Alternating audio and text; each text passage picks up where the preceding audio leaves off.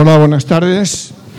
Bien, como sabéis, eh, esta es una nueva sesión del Foro Viento Sur que se celebra normalmente el tercer miércoles de cada mes. En esta ocasión va a ser sobre un tema desgraciadamente de gran actualidad, ¿no? como lo que se ha llamado la crisis global de refugiados eh, y la actitud, el comportamiento que está teniendo la Europa fortaleza frente a esta crisis. ¿no? Y bueno, para ello contamos con cinco ponentes. Normalmente solemos hacerlo con tres o cuatro, pero creemos que en este caso era mejor que hubiera una pluralidad de miradas. que esperemos sean convergentes ¿no? sobre este tema. ¿no? Y bueno, por orden eh, de colocación aquí en la mesa, pues está Tarek Aldrubi, que es de la Asociación de apoyo al pueblo sirio, Gonzalo Donaire, que es miembro de Anticapitalistas y asesor del Grupo Parlamentario Europeo de Podemos, Ruth Ferrero, que es profesora de Ciencia Política en la Complutense y también eh, conocedora de estas materias, trabaja sobre ellas, Olga Rodríguez, que es periodista bien conocida y que recientemente ha estado en la zona del conflicto en caliente, ¿no? y Mohamed Merabet, que es de, Vía Democrática, una organización política marroquí. Creemos que también era importante eh, hablar de, nuestro lado sur, ¿no? de nuestra frontera sur. Así que, bueno, como vamos, eh, queremos que haya suficiente tiempo luego para el coloquio, pues vamos a empezar. En primer lugar, Tarek Aldrubi.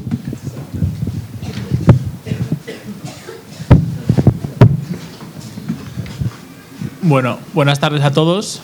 Eh, bueno, yo soy Tarek, como bien ha presentado Jaime. Eh, pertenezco a la Asociación de Apoyo al Pueblo Sirio. Eh, nosotros, quería presentar un poco la asociación por contextualizar un poco porque estoy aquí también. en el año 2011 ya nos hicimos con la asociación, ¿vale? porque como todos sabéis, en Siria hubo un levantamiento. políticamente cada uno lo puede considerar como quiera, pero es el origen, es el origen de, de, todo este conflicto, al final, de toda esta crisis que, de la que vamos a hablar hoy. Eh, nosotros llevamos, como he dicho, cuatro años eh, constituidos y nos dedicamos exclusivamente, que no, ya no tratamos temas políticos porque no, no tratamos temas políticos porque no nos lleva a ningún lado, nos dedicamos al tema humanitario. ¿vale? Lo único que sí que nos ha llamado un poco la atención, mismo nosotros que nos dedicamos a esto y estamos, hemos estado en charlas permanentemente de aquí para allá, hace cosa de un mes, de repente nos ha saltado en los medios el tema de los refugiados. Para nosotros no es una sorpresa, ni es nuevo. O sea, llevamos ya tiempo atendiéndoles aquí en Madrid, de la medida que podemos, sobre todo materialmente. Pero, no, hombre, nos sorprende que una foto para nosotros, desde, sin faltar respeto al niño, insignificante, porque como hemos visto en Siria durante estos últimos cuatro años, es algo brutal. O sea, ese niño, por lo menos, como yo suelo decir, está entero y demás. El resto de los que mueren dentro de Siria están desmembrados. Entonces, yo no voy a entrar en el tema de la crisis humanitaria europea como tal, ¿no? Lo van a tratar ellos, porque son más conocedores que yo del tema. Yo soy, como digo, yo soy un activista de la asociación y, mi formación es medio ambiente, con lo cual no voy a entrar en temas de estos. ¿no? Lo único, pues eso, deciros que los refugiados llevan ya cuatro años, están en Turquía, están en Jordania, están en Líbano y de esos nadie se ha preocupado nunca. Esos se quedaban eh, en esos países y para desgracia de ellos, porque, era, porque bueno, el ACNUR dijo hace ya dos tres años que no tenía recursos para atenderles y ahí están como pueden atendiéndoles. Entonces, esos, eh, para lo bueno o para lo malo, están medio atendidos en estos países. Lo que nosotros intentamos hacer desde la asociación es eh, intentar hacer oír a esos que están dentro que son desplazados internos. No estoy hablando de ni mensaje político, ni revolucionario, ni nada, que no quiero entrar en esos temas. Los que están dentro son 8 millones de desplazados internos que están fuera de sus casas, que no tienen ningún tipo de cobertura ni internacional, ni nacional, ni de ningún tipo. Entonces, nosotros intentamos llegar a esa gente. ¿vale? Lo digo de cara a si alguien quiere colaborar más tarde o preguntarme cómo lo hacemos. Eh, luego se lo explico, pero nosotros mandamos ayuda humanitaria al interior de Siria, ¿vale? Que pocos pueden decir lo mismo, ¿vale? Y Poco más, el, el, tema, en cuanto al tema de los refugiados, nosotros, todo el mundo nos preguntaba un poco qué hacer a nivel de activismo y tal, y les hemos dicho que, bueno, que paciencia, ya han empezado a salir las páginas del ayuntamiento y demás, se están haciendo muchas acciones solidarias y, bueno, estamos canalizando mucha ayuda y demás, pero que el tema de refugiados, nosotros como tal no podemos atenderlo, porque es un tema y un marrón muy importante porque no es un paquete, aquí todo tiene muy buena voluntad, pero mañana yo hoy lo cojo en mi casa y mañana acabo con él. Y tiene que estar, esa persona tiene que estar localizada, tiene que tener su escolarización, tiene que tener su sanidad y demás, ¿no? Entonces, bueno, a mí echo de menos, y sé que estoy un poco, poco ordenado en mi discurso, pero echo de menos que se hable un poco de las causas de, de, de, de esta crisis de refugiados. Porque ahora, de verdad, no es por entrar en el tema político, porque hay un, un problema que es una guerra y está sucediendo a diario y es en Siria. O sea, no, es que los, los refugiados, eh, o sea, el país, si decimos así, se va a vaciar entero. Y no se trata de recibir a 100.000, 200.000, 300.000. Estamos hablando de que son 20 millones de personas y ese país no se puede vaciar. No estoy planteando yo no quiero entrar si es una eh, si lo que se pide es una exclusión aérea no es una exclusión aérea que es una intervención eh, internacional no es una intervención yo no lo sé lo que hay que hacer es parar ese conflicto de alguna manera para evitar esa hemorragia de gente. Entonces, esa gente tiene que estar en su país, recibir la ayuda que tiene que recibir en su país. Y eso es lo que quería un poco aclarar. Eh, y nada, animaros si alguien quiere contactarme después. Eh, estamos realizando una campaña humanitaria, recogemos mantas, recogemos comida enlatada que no tenga cerdo, recogemos material escolar y material sanitario. ¿Vale? Nosotros no pretendíamos tocar ciertos temas como material escolar porque pensábamos que esto iba a ir para un año para dos y llevamos ya cinco años de, de, guerra. Lo único que quiero recordar que hay una guerra que lleva cinco años, no lleva de repente aparecido antes de ayer. Lo único que quería eso un poco remarcarlo, ¿no? Y ya está. Simplemente contextualizar un poco el porqué de estos refugiados. Y que bueno, y si ahora nos molestas porque, porque estos están en nuestras costas y están muriendo a cara al lado nuestro, no por otra cosa. Yo creo que, bueno, hay gente que es muy sensible y muy solidaria, pero que es verdad que ahora nos pilla más cerca. Antes esto estaba muy lejos y no, no importaba. Poco más. Gracias, Gonzalo. Ahora presento a Gonzalo Raide, como he dicho, miembro anticapitalista y asesor del Grupo Parlamentario Europeo de Podemos. Bueno, buenas tardes. Efectivamente, parece que en, solamente hay crisis antes económicas y financieras, ahora migratorias y humanitarias cuando ocurren en Europa. Mientras no nos afectan directamente, hacemos como que no existen y parece que las inventamos nosotros aquí en el continente. Mirad, hace hoy exactamente una semana el presidente de la Comisión Europea, Jean-Claude Juncker, asistió al Pleno de Estrasburgo en el Parlamento Euro del Parlamento Europeo eh, para participar en el debate sobre el Estado de la Unión. Y allí, aparte de consumir su tiempo muy por encima de lo que estaba previsto y lanzar una serie de perlas bastante paradigmáticas del paradigma eh, neoliberal que define a su comisión, eh, eh, hizo un discurso sobre la crisis de refugiados que perfectamente podemos comprar la mayoría de los que estamos aquí. Habló de la necesidad de que la Unión Europea también sea una unión de valores, de que la Europa en la que él quiere vivir se parece sobre todo a esa gente que está acogiendo las fronteras a los migrantes, la necesidad de, de refundar Europa en torno a la solidaridad y la acogida. Eh, todo muy bien si no fuese porque se le olvidó un par de detalles, que es básicamente decir cómo lo iban a hacer y cuánto iba a costar. Entonces, claro, eh, sabiéndose cómo se sabía que estaba caminando por la delgada línea de la infamia discursiva, se apresuró a decir que nadie se le podía ocurrir acusar a la Comisión Europea de no haber movido un dedo hasta ahora en la crisis de refugiados. Y como no entro en más detalle, pues que estamos siendo el debate nos queda un poco la duda de a qué se refería. Podría ser que se refiriese al millón y medio de euros que la Comisión Europea ha dado de urgencia a Serbia y a Macedonia hace un mes, cuando el momento más álgido de este paréntesis balcánico de la, de la, ola migratoria, ¿no? camino hacia la frontera de Hungría. Hombre, claro, un millón y medio de euros para quienes ganamos poco más de mil euros nos parece bastante, pero creo que no hace falta hacer mucha comparación para saber que en el presupuesto de la Unión Europea es raquítico, por no decir otra cosa.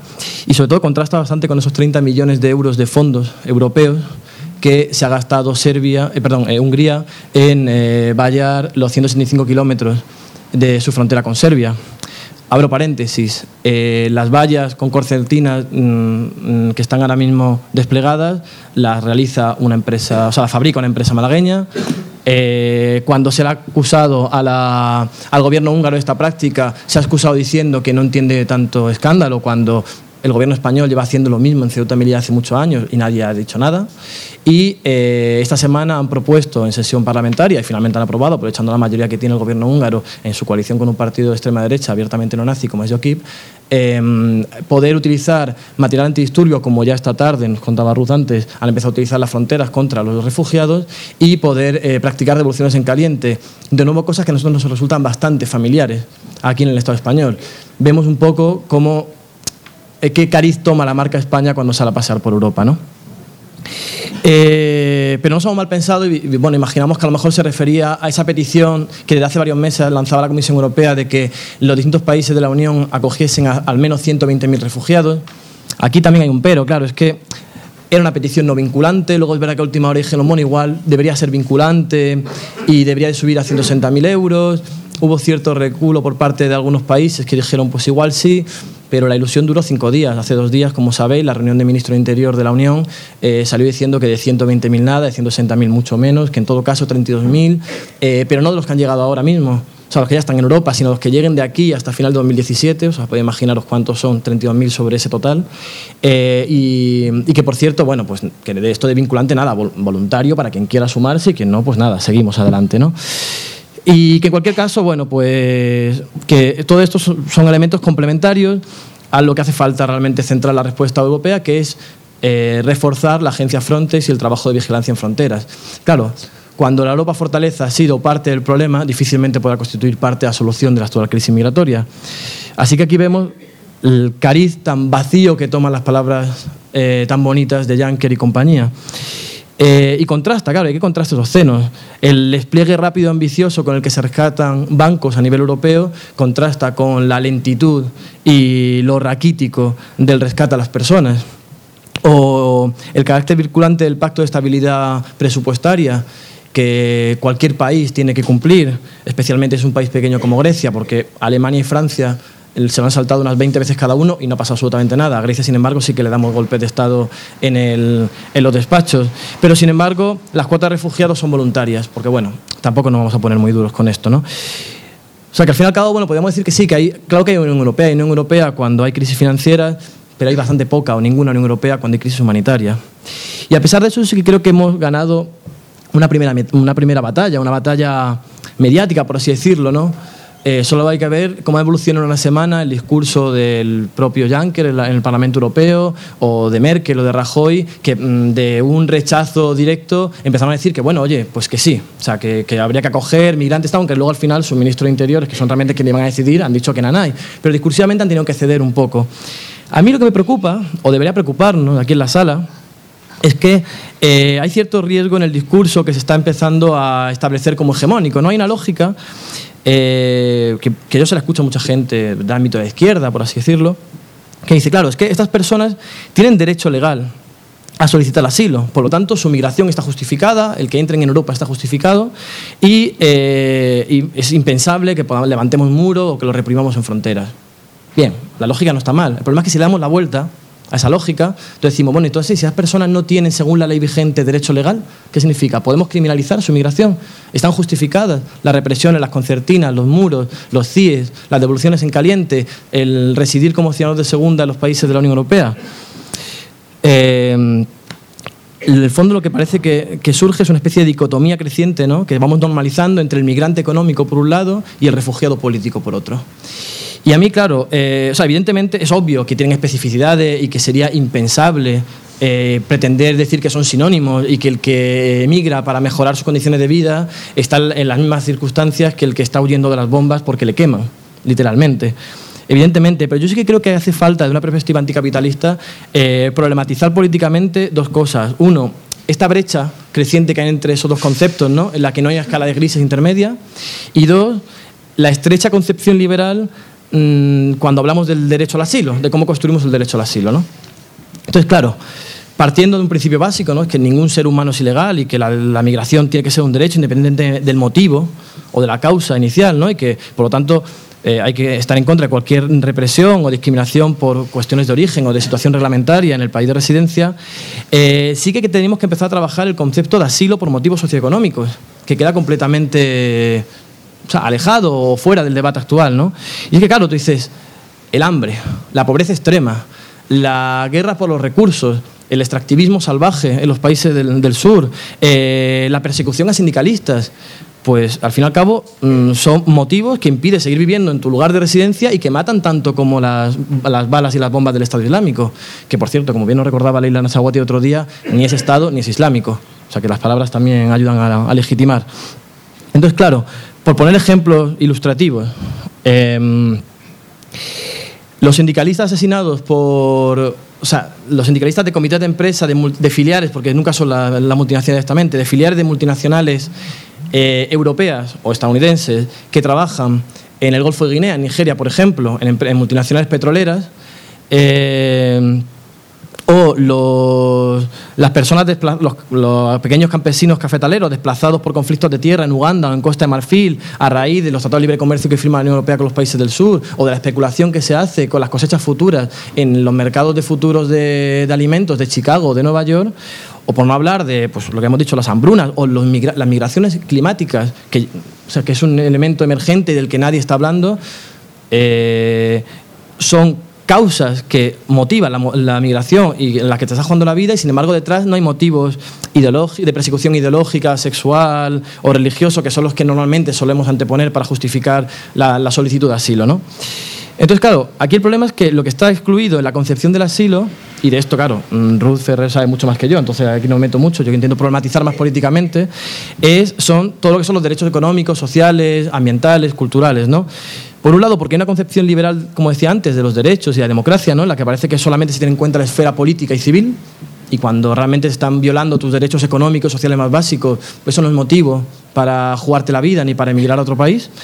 Eh, y por otro lado, porque claro, eh, introducir estas esferas dentro de la concepción del asilo político, o del asilo político, porque al final todo es político, ¿no?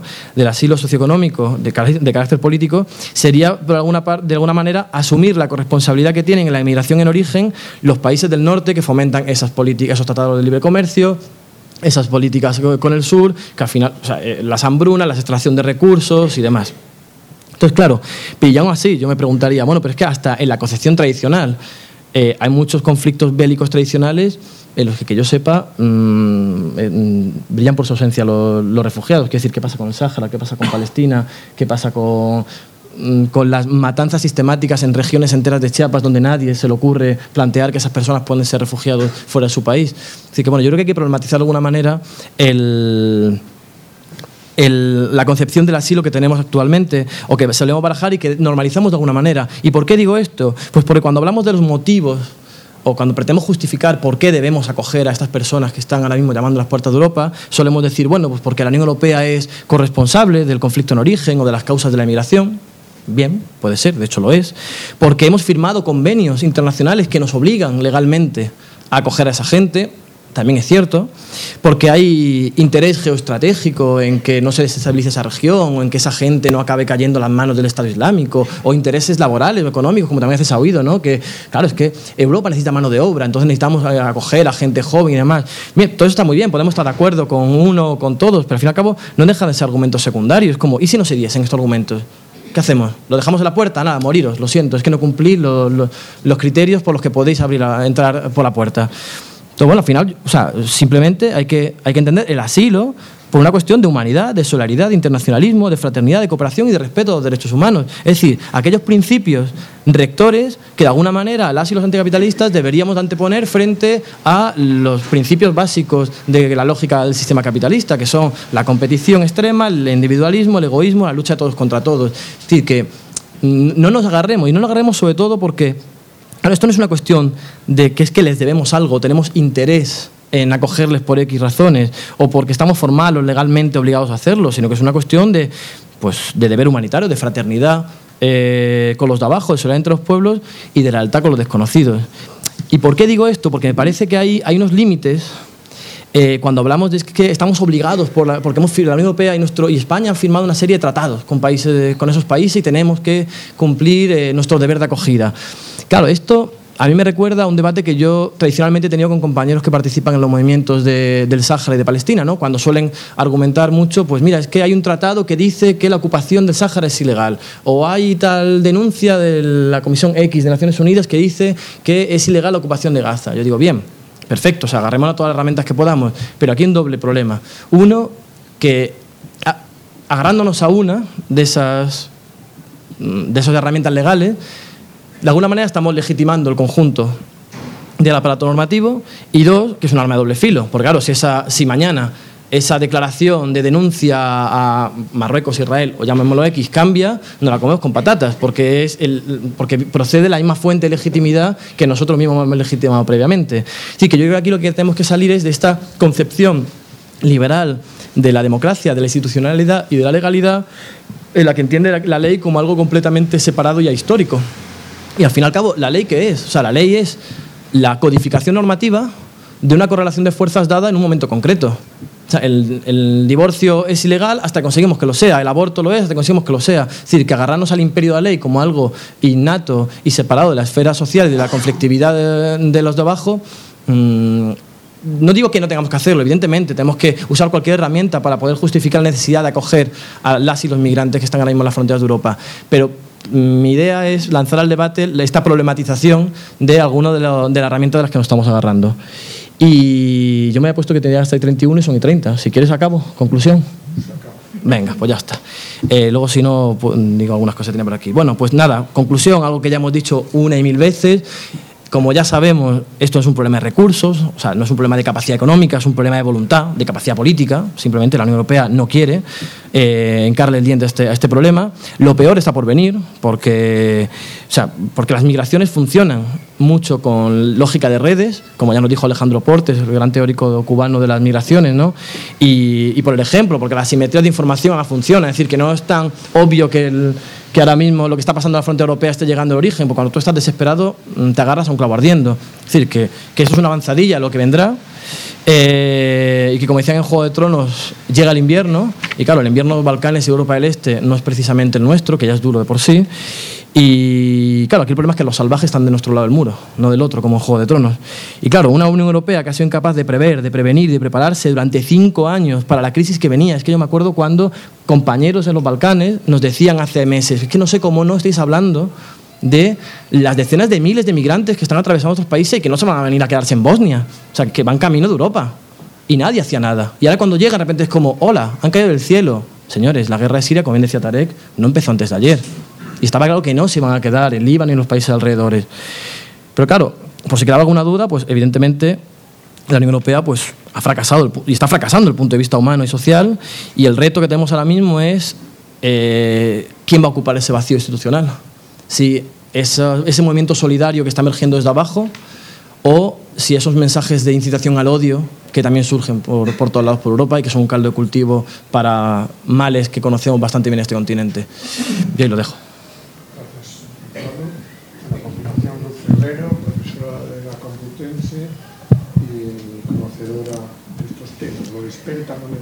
No, lo de experto es sí.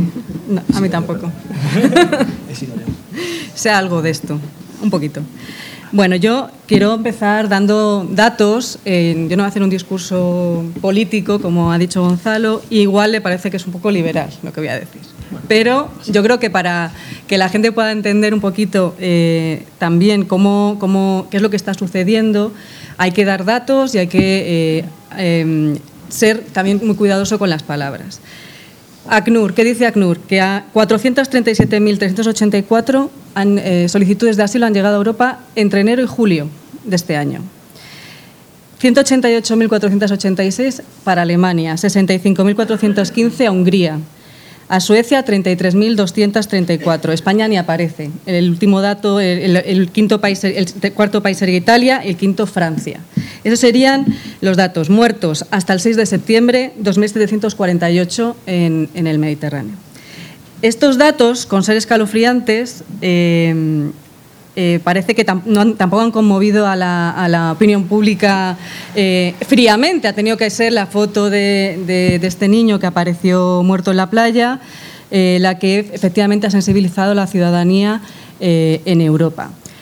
Em, como ha dicho Gonzalo, la última cumbre de ministros de Justicia e Interior ha sido un absoluto fracaso y es del Consejo, es decir, de los Estados miembros, un fracaso de los Estados miembros. Eh, no, solo no se ha avanzado en el reparto de las cuotas que estaban previstas, que eran 120.000, que sumadas a las 40.000 que ya se habían acordado en el mes de junio hacían 160.000, sino que se ha reforzado el impulso a una mayor militarización de la frontera eh, y eh, a la apertura de, campos de identificación de, estas personas en tránsito. Eh, es muy acertada la distinción o el, matiz que ha, incluido Gonzalo entre migrante económico y refugiado, porque efectivamente hay que plantearlo tal cual lo ha planteado él. No podemos estar distinguiendo entre migrantes y refugiados a la hora de abrir eh, eh, las fronteras. En todo caso, lo que sí que es necesario es una reforma del marco normativo en el que ambos, convergen. De un lado, ahora mismo tenemos que dar una respuesta desde la Europa rica a, eh, este drama humanitario que Olga nos va a contar probablemente en un momento, que es escalofriante. Em, eh, porque acaba de llegar de, la frontera húngara. Pero tenemos que tener en cuenta también, y ahí es donde discrepo con Gonzalo, que ese marco normativo hay que negociarlo y hay que negociarlo en el, hasta donde llegamos ahora mismo, que es el entorno de la Unión Europea. Em, por un lado tenemos el asilo, que lo rige un determinado marco, legal, que son los acuerdos de Ginebra del año 51, y por otro lado tenemos las migraciones económicas. Esas migraciones económicas hay que regularlas. ¿Cuál es el principal problema que, que nos encontramos a nivel europeo, a nivel comunitario?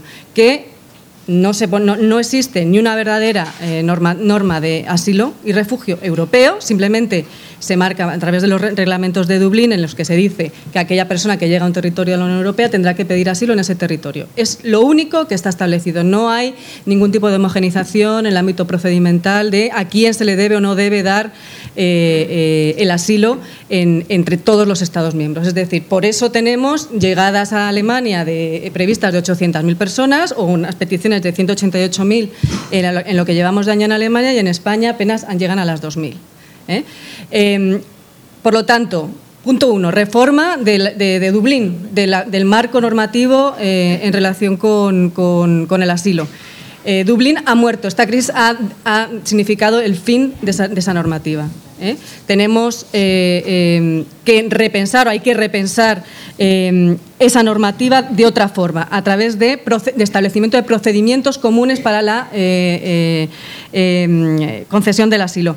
Y esos procedimientos que nos lo va a dar eh, en el marco comunitario, tiene que luego desarrollarse en el marco nacional de los estados nacionales. Y lo que nos estamos encontrando es que en España tenemos una ley de asilo del año 2009, fundamentada en los reglamentos de Dublín, que no, eh, de, la cual no se ha ido aprobado su reglamento desde el año 2009. Ha pasado por el Congreso en dos ocasiones, la última en 2013. Pues seguimos sin tener un reglamento de desarrollo de la ley de asilo del año 2009, en la que ya se incluían minorías sexuales, eh, perseguidos políticos por otras razones, etcétera, etcétera. Era, una, era una ley que yo creo que era, es suficientemente válida. Eso por un lado. ¿Qué podemos ir haciendo mientras? o porque evidentemente lo que, está, lo, que se ha dado, lo que se ha dado estos días es el fracaso de eh, la conjunción del proceso de toma de decisiones de los Estados miembros. La Comisión efectivamente lanzó en mayo la Agenda Europea de Migraciones con la intención de poner de acuerdo a todos los Estados miembros para eh, intentar frenar eh, el drama que, que, se estaba viviendo ya en ese momento en el Mediterráneo, con todos aquellos naufragios que recordarán que tuvieron lugar entre los meses de marzo, mayo, junio, abril. ¿eh? Los Estados miembros dijeron no, solo militarización, solo mayor inversión en frontes y, eso sí, coordinación de las distintas agencias, lo cual sorprende, puesto que eh, ya existía una coordinación entre la Agencia Europea encargada del asilo, la, Agencia Europea Frontex y, Europol, que es la policía. Eh, lo que se decide en mayo es que van a coordinarse más. Bueno, no sé cómo, cómo, es, una redundancia sobre lo, ya existente. Em, ¿Qué es lo que, es lo que, en lo que, tendríamos que centrarnos? En lo que se reforma Dublín, que ya parece que hay bastante acuerdo entre los distintos estados, que ese marco normativo no sirve, eh, hay, sin embargo, otros mecanismos normativos que sí que ya existen y que se pueden lanzar. Eh, yo me he traído una lista de todos ellos porque son cuestiones que, están vigentes, que se pueden aplicar y se pueden aplicar ya y se podían haber aplicado antes y que efectivamente no es eh, el paraíso, pero utilizando esos marcos de, trabajo, sí que se podían haber salvado muchas vidas. En primer lugar, no fracasar como se fracasó cuando eh, tuvo lugar la crisis de los Balcanes en, las concesiones en, la, ayuda, en la ayuda humanitaria procedente de, la Unión Europea a estas personas. Lo que estamos viendo es que estas personas no están recibiendo absolutamente ninguna ayuda por parte de los Estados. Está bien, los Estados no se han puesto de acuerdo en Bruselas, pero pueden actuar de manera individual. Ellos pueden dar acogida a, estas personas a título individual, no necesariamente necesitan un acuerdo en Bruselas. Por lo tanto, más recursos. Están las, eh, veía hoy las noticias, estaban diciendo las organizaciones eh, que están en el terreno que no tienen recursos, que están en un gabinete de crisis y que no llega nada desde los Estados miembros. En segundo lugar, activar una directiva que existe, que es una directiva del año 2001, la Directiva Europea de Protección Temporal, que está prevista para, actuar directamente eh, en, situaciones, en situaciones de este, de este calado. Y ya fue utilizada en los Balcanes. Por lo tanto, hay una experiencia en, la aplicación de, esta directiva.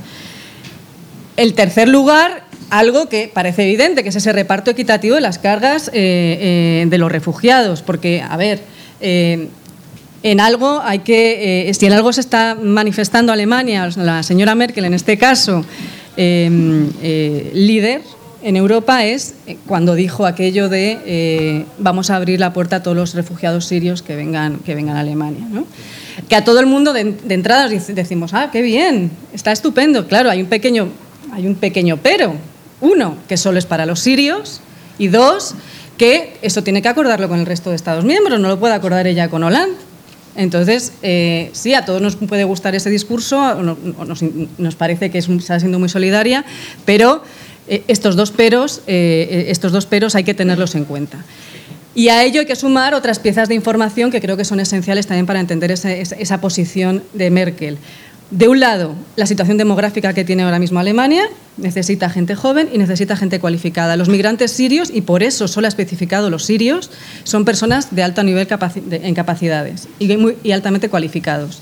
Eso le resuelve eh, a Merkel la, tarea de tener que lanzar ofertas en India o en, otros países de donde tradicionalmente están reclutando mano de obra cualificada, ¿eh? o España. Pasa que bueno, España es, Unión Europea, en principio no tiene que eh, hacer demasiados más, más trámites. Hay que reforzar los programas de, reasentamiento, es decir, reforzar el, hacer hincapié en, las cuestiones que tienen que ver con el efecto salida, el efecto empuje, el, eh, eh, efecto eh, de las causas de, del, movimiento de personas. Em, y no hacer tanto hincapié en ese efecto llamada que, es el que están efectivamente haciendo los, líderes europeos en este sentido. Por eso, eh, eh, esos acuerdos de junio fueron mucho más generosos en los programas de, de, reubicación que en los de reasentamiento. Porque en un caso es mover a aquellas personas que ya estaban en el territorio europeo, en el otro caso es traerse a las personas que están en campos, eh, en, campos de refugiados fuera de las fronteras europeas, en, el, en, el, la, en la vecindad europea. Otra cosa que se puede hacer y que tampoco se ha hecho, que es la activación de los visados humanitarios. Esto, que es tan sencillo como darle un pase a estas personas, con eso mataríamos dos pájaros de un tiro. De un lado, que esas personas corrieran menos riesgos a la hora de llegar a, territorio seguro, entre comillas, y además terminaría con el negocio de las mafias. ¿Qué es lo que han estado haciendo las mafias en los Balcanes en los últimos años? Mafias pakistaníes, por cierto. Bueno, pues lo que hacían era, hasta la última reforma de extranjería en Macedonia, era que llegaban a la frontera con Grecia-Macedonia los, los migrantes y las mafias les estaban esperando y les les tenían que pagar el transporte desde Macedonia hasta Serbia. En Serbia hacían el cambiazo con otra mafia en Serbia y ellos les hacían llegar a Hungría. ¿Qué es lo, ¿Cuál ha sido la modificación normativa en Macedonia? Es, bueno, ahora les vamos a dar un pase de 72 horas para que atraviesen el país y así eh, eh, puedan llegar eh, a Serbia yo me quito ese problema del medio. El problema ha sido que se han colapsado. Claro, es que Macedonia es un país muy pequeño y se ha colapsado y se ha colapsado con, la, con el, ingente, la ingente cantidad eh, de personas. Esos visados humanitarios además deberían de ser eh, concedidos en origen, es decir, a través de oficinas abiertas eh, ad hoc en, tanto los territorios donde está el origen del conflicto como en aquellos otros territorios de tránsito. Estoy pensando en el Líbano o estoy pensando en Turquía. Pese a que, por ejemplo, en el caso de Turquía, supuestamente es un país seguro.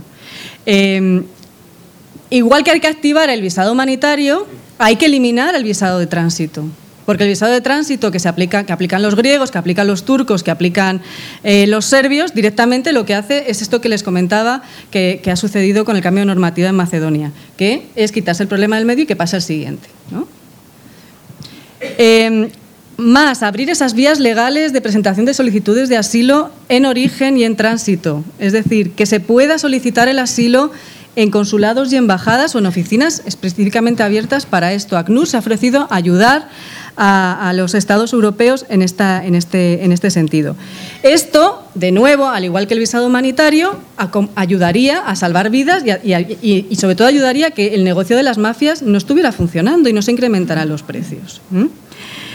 Y por último, habría que ayudar a los países que eh, son vecinos de estos conflictos, es decir, habría que dar más ayuda a Líbano, más ayuda a Turquía, etcétera, etcétera, en todos aquellos países en los que, en los que en los que están, en los que, están recogiendo a gente. En el caso turco son dos millones. Y aquí eh, voy a hacer un inciso. ¿Por qué sucede esta avalancha de personas ahora y no antes? Porque, como hemos dicho antes, eh, la guerra lleva cinco años activa. Bueno, la principal cuestión es el proceso electoral que hay en Turquía abierto en este momento y, eh, el descenso del apoyo popular que tiene Erdogan en la actualidad. Erdogan ha sido siempre favorable a, tener abiertos los campos de refugiados, ha recibido ayuda de ACNUR. Por un lado, la ayuda de ACNUR se ha reducido y por otro lado, él está perdiendo eh, peso eh, de cara a las elecciones que son ahora en el otoño. Y entonces ha dicho, bueno, pues que salga esta gente, que salga para Europa. Eso es una de las causas. No voy a ahondar aquí en otras de, otros países que, que, bueno, sería, sería también. Eso en cuanto a la política de asilo. Y luego, reforzando un poco los argumentos de, Gonzalo, sería, a su vez, una construcción de política migratoria eh, europea.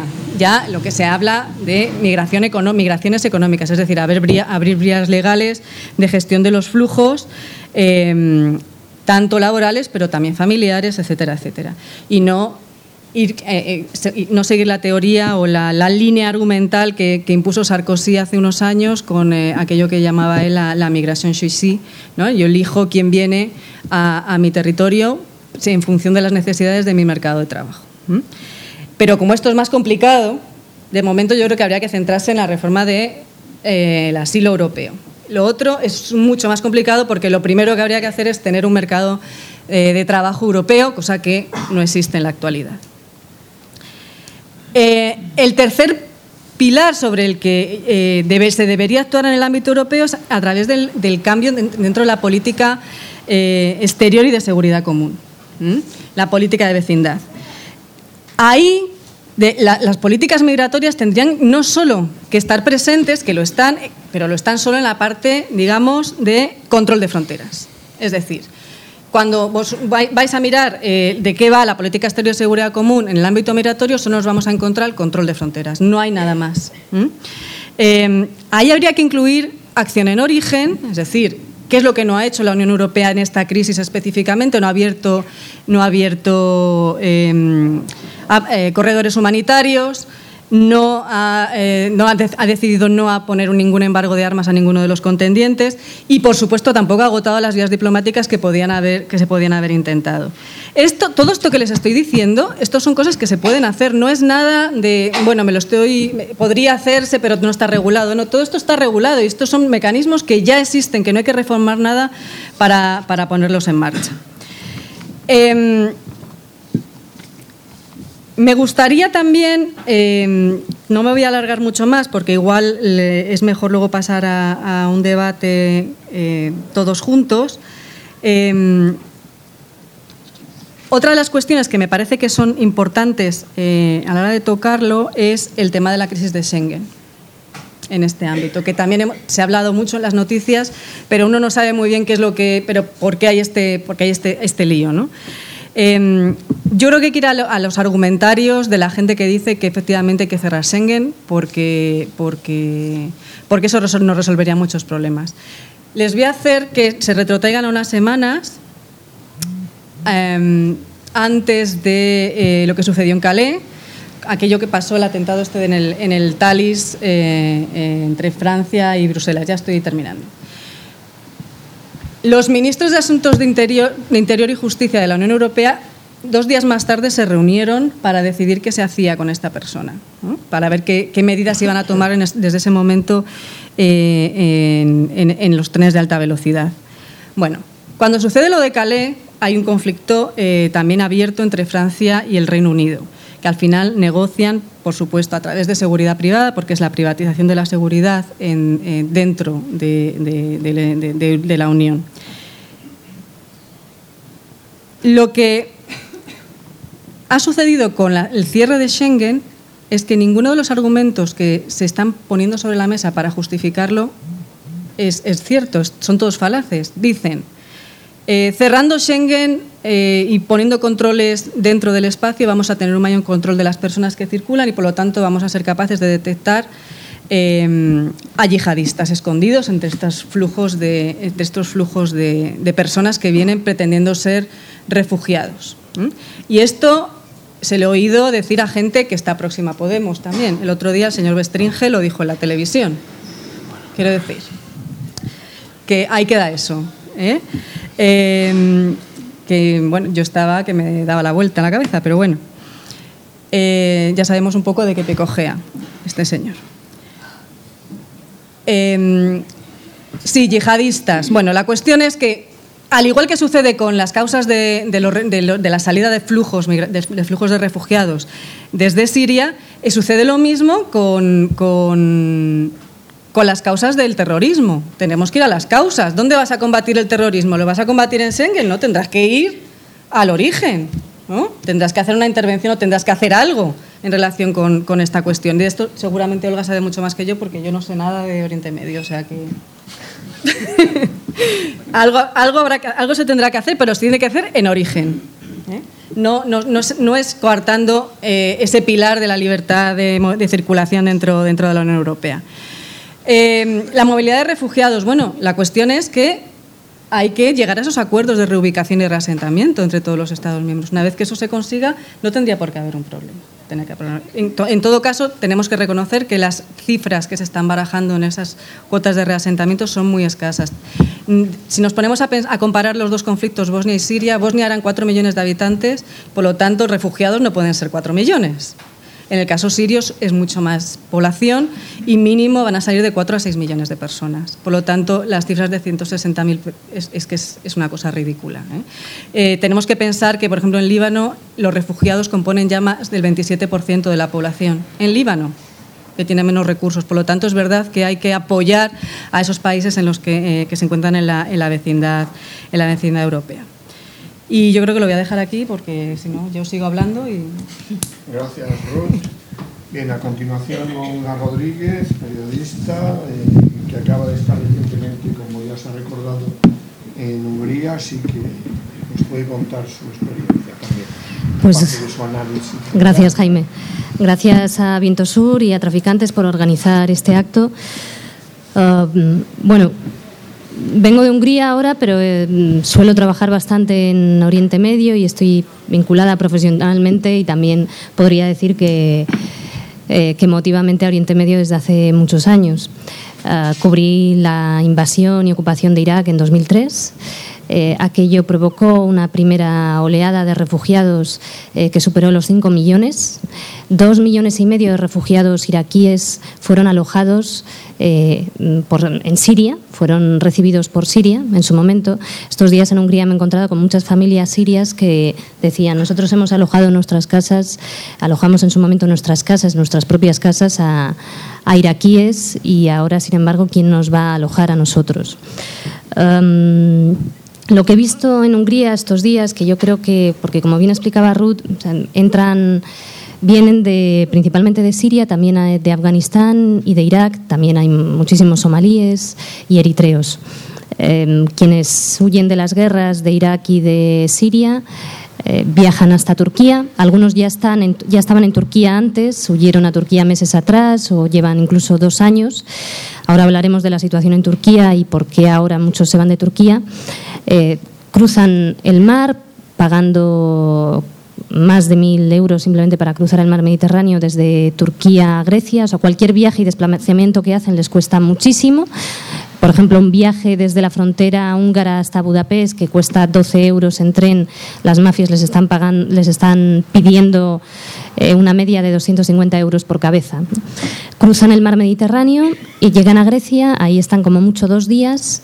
Eh, de Grecia van a Macedonia, que también lo que hace es dejarles pasar, eh, cuanto antes se vayan mejor, de Macedonia a Serbia y de Serbia a Hungría, que hasta hace dos días tenía la frontera abierta. Hungría, que es territorio de la Unión Europea.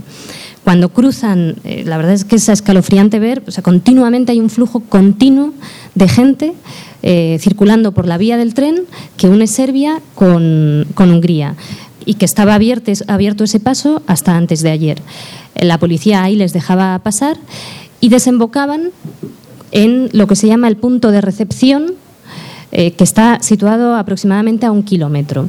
Cuando llegamos al punto de recepción nosotros la semana pasada, lo que vimos fue un campo de refugiados sin absolutamente nada. O sea, yo he estado en los campos de refugiados del Líbano y están muchísimo mejor que, ese lugar que está en la Unión Europea. Allí mm, eh, había una cantidad de basura, una alfombra de basura eh, por todo el lugar. Las autoridades no la limpiaban. La gente que va llegando eh, cuando la suben a los autobuses policiales, a los coches policiales con rejas, ya, o sea que es todo un símbolo de criminalización, eh, lo tienen que hacer apresuradamente, con lo cual, pues algunas de las cosas que dejan, no, además es que no hay contenedores donde puedan tirarlas. Eh, y sin absolutamente nada, o sea, sin comida, sin mantas. Pocos días después instalaron una carpa de atención médica primaria que estaba siempre llena, porque ahí había, hay casos desde diarreas severas en los niños hasta insolación, eh, desmayos continuos, también muchas fracturas o enfermedades provocadas por el palizón de la caminata que se han dado desde Grecia hasta allí. Eh, y la policía los trata bueno, pues de una forma humillante. ¿no? Eh, hay, hay una fila mm, siempre de gente formada por unas 200 personas que están obligadas a permanecer en pie durante horas bajo el sol, ya sean niños o ancianos, da igual, eh, tienen que estar ahí esperando a que en algún momento lleguen los camiones policiales que los van a trasladar a un campo de refugiados cercano. Eh, ese campo de refugiados, la prensa no tiene acceso a ese campo de refugiados, pero desde fuera, a través de las verjas, vemos bastante.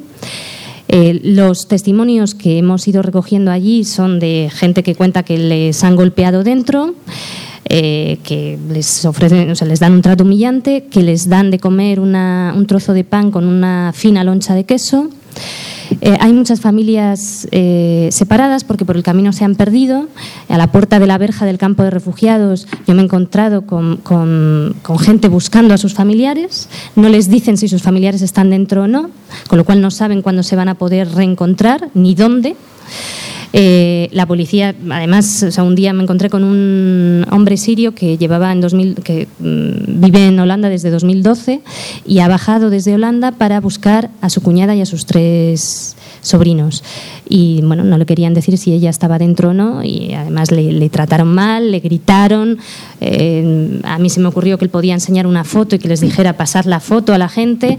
Y bueno, nos, ya nos trataron mal también a, a un, cámara, un compañero cámara y a mí también. Y, y bueno, pues eh, en el campo de refugiados les registran y les toman la temida huella digital, porque digo temida porque la temen, porque ellos no saben y en realidad nadie sabe exactamente cuál va a ser el destino de aquellos que son registrados.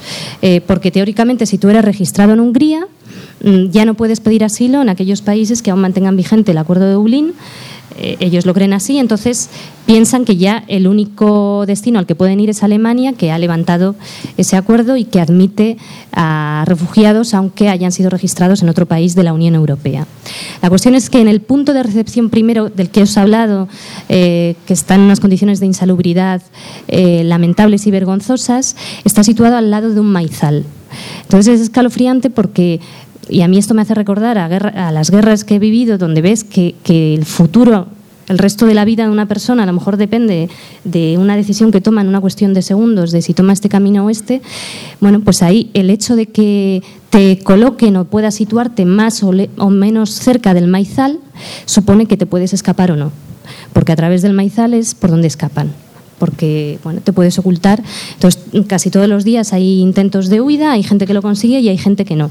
Los periodistas corremos con ellos en la huida y en esa huida pues hay padres que, se, que pierden a sus hijos, eh, ha habido compañeros periodistas que de repente se han encontrado con dos o tres niños pequeños que han perdido a sus padres ¿no? y que no saben qué hacer, si devolverlos a la policía, intentar seguir avanzando a ver si encuentran a sus padres más adelante, etcétera.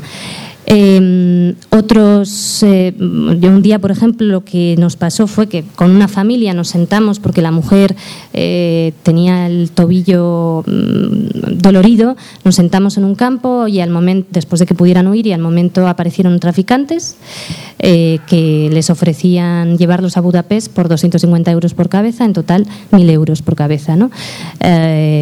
bueno, las escenas, la verdad es que son. lo, que se está viviendo en, suelo de la Unión Europea es vergonzoso y lamentable. Eh, la policía va tras ellos, los va arrestando, todo esto a la luz del día. La gente local, pues, eh, tiene como muy presente que les pueden multar o castigar si ayudan a desplazarse a refugiados. A los propios periodistas nos pedían continuamente que nos identificáramos. Eh, se percibe bastante hostilidad por un sector de la población. Luego, al mismo tiempo, hay eh, mucha gente solidaria que se desplaza desde Budapest llevando comida y mantas, que gracias a eso tienen comida y mantas los refugiados, porque si no, no tendrían absolutamente nada, porque lo único que les ofrece el gobierno de Víctor Orbán es eh, la hostilidad de la policía. Como sabéis, hace dos días ha entrado en vigor esa ley que criminaliza a quienes cruzan la frontera con tres años de cárcel y cinco años de cárcel si al cruzar la frontera dañas la valla, eh, lo cual de por sí es el colmo de la perversión lo que contiene ese mensaje. Eh, Hungría, estando allí te das cuenta de cuáles son los movimientos, no es un actor aislado, es decir, se ha encargado de medir los tiempos de los desplazamientos de los refugiados para eh, evitar que haya demasiada acumulación en la frontera con Austria. Eh, los días que Austria decía cierro la frontera, había muchísimos arrestos en Hungría. Los días que Austria la, la, abría un poco, eh, Hungría dejaba ir a unos cuantos en tren. En fin, es una cosa absolutamente coordinada. Presentar a Víctor Orbán como el malo de esta película es eh, de un cinismo tremendo. Además, hay que tener en cuenta que Víctor Orbán, por cierto, es integrante del Partido Popular Europeo y fue vicepresidente del mismo. Eh, tiene un discurso muy xenófobo, como sabéis, ha dicho que, está amenazada la, etnia magiar de, Hungría, el cristianismo. Eh, un obispo, uno de los obispos más importantes de Hungría, ha dicho también que esto no son refugiados, que esto es una invasión, y esto se percibe en sectores de la población. Estando en Budapest, antes de bajar a la frontera, en la estación de tren de, de Keleti, eh, nada más llegar, lo primero que nos encontramos es un grupo de ultras, que además cinco minutos antes yo los vi hablando con la policía y cinco minutos después estaban tirando eh, bombas de sonido en, en, la plaza de la estación de tren y arrojando botellas de cerveza de cristal a los refugiados, eh, provocándolos. La situación en la que estuvieron esos más de 3.000 personas que estuvieron hacinadas durante días en la estación de tren de Keleti porque el gobierno decidió que no había trenes para ellos y que no se les permitían cruzar la frontera a Austria, eh, era mm, Mm, vamos, impropia de, un país, de, lo que debería ser un país de la Unión Europea. No tenían mm, más ayuda que la que eh, la ofrecían ciudadanos que voluntariamente les llevaban mantas y comida. No había más que dos baños que además estropearon, con lo cual había un hedor y un charco eh, enorme de, de mierda pura.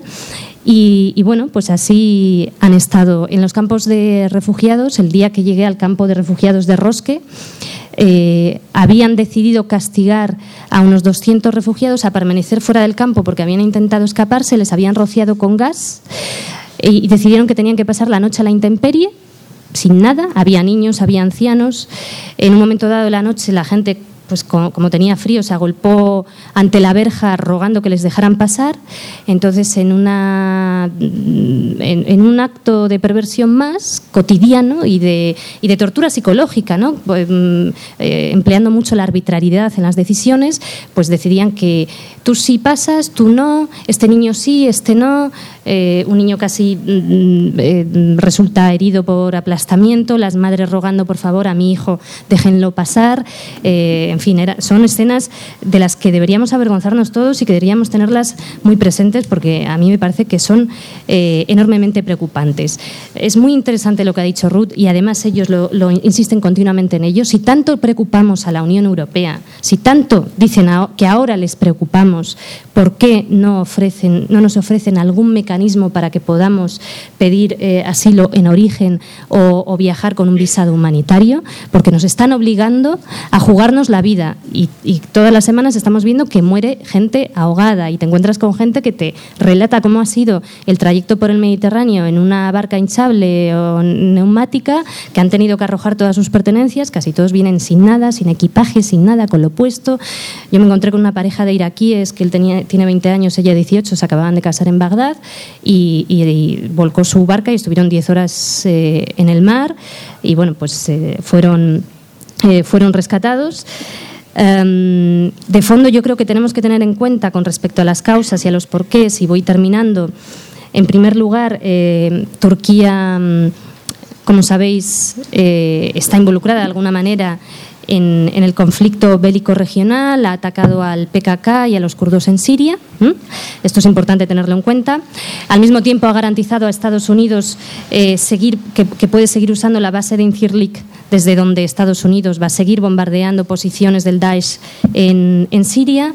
Al mismo tiempo, es interesante tener en cuenta que Alemania y Estados Unidos han anunciado que van a retirar sus misiles Patriot de, de Turquía que estaban allí para defender a Turquía de potenciales ataques de Siria contra Turquía. Francia ha anunciado que bombardeará también posiciones en Siria. Eh, Rusia ha aumentado su presencia en Siria. Eh, va a haber elecciones, y esto es importante, ya lo señalaba Ruth, pero es importante tenerlo en cuenta. Dentro de dos meses, antes del verano, el partido Erdogan sufrió un varapalo en Turquía, perdió la mayoría absoluta y existe un temor ya desde hace tiempo. Yo estuve en Turquía el año pasado haciendo reportajes con, refugiados sirios allí y siempre, siempre ha existido este temor eh, de que eh, si el gobierno cambia, pues tarde o temprano sean expulsados del país. Al mismo tiempo, es insostenible una situación en Turquía como la actual de los refugiados sirios, que ya llevan tiempo en un limbo, porque al mismo tiempo ellos no tienen permiso de trabajo, con lo cual tienen que hacer trabajos clandestinos. Y después de esperar y esperar y esperar, bueno, pues llega un momento en el que tienen que tomar una decisión. Otra cuestión fundamental, la ONU cada vez tiene más dinero para, para, hacer frente a la ayuda que se necesita en los campos de refugiados de Líbano, de Turquía, en Turquía y en Jordania, ha descendido de hecho un 40% aproximadamente. Y al mismo tiempo, el hecho de que Hungría anunciara que, iba a cerrar por completo el muro que separa eh, Serbia de Hungría, pues ha actuado un poco como efecto llamada, porque de hecho iban con mucha rapidez, no se paraban, porque sabían que era cuestión de primero de días y luego de horas llegar a tiempo y poder traspasar ese hueco que quedaba abierto y que ahora ya no ha quedado abierto. Yo creo que eh, no, mm, tenemos que intentar no ser pesimistas, pero realmente yo creo que este es solo el primer capítulo y que el segundo va a ser una distopía eh, aún mayor y escalofriante. Es posible que el fascismo, sin duda, va a agitar su bandera aprovechando eh, esta crisis de los refugiados. Muchos gobiernos van a querer aprovechar para justificar nuevas medidas de represión, alentando el miedo a la amenaza, a, esa supuesta amenaza terrorista. Sin duda, cada vez hay más voces que exigen el cierre del espacio de Schengen y veremos qué pasa finalmente. Y se va a insistir cada vez más, que esto es muy preocupante, en la diferencia entre refugiados e inmigrantes para despojar a estos últimos de, los derechos que merecen porque son seres humanos.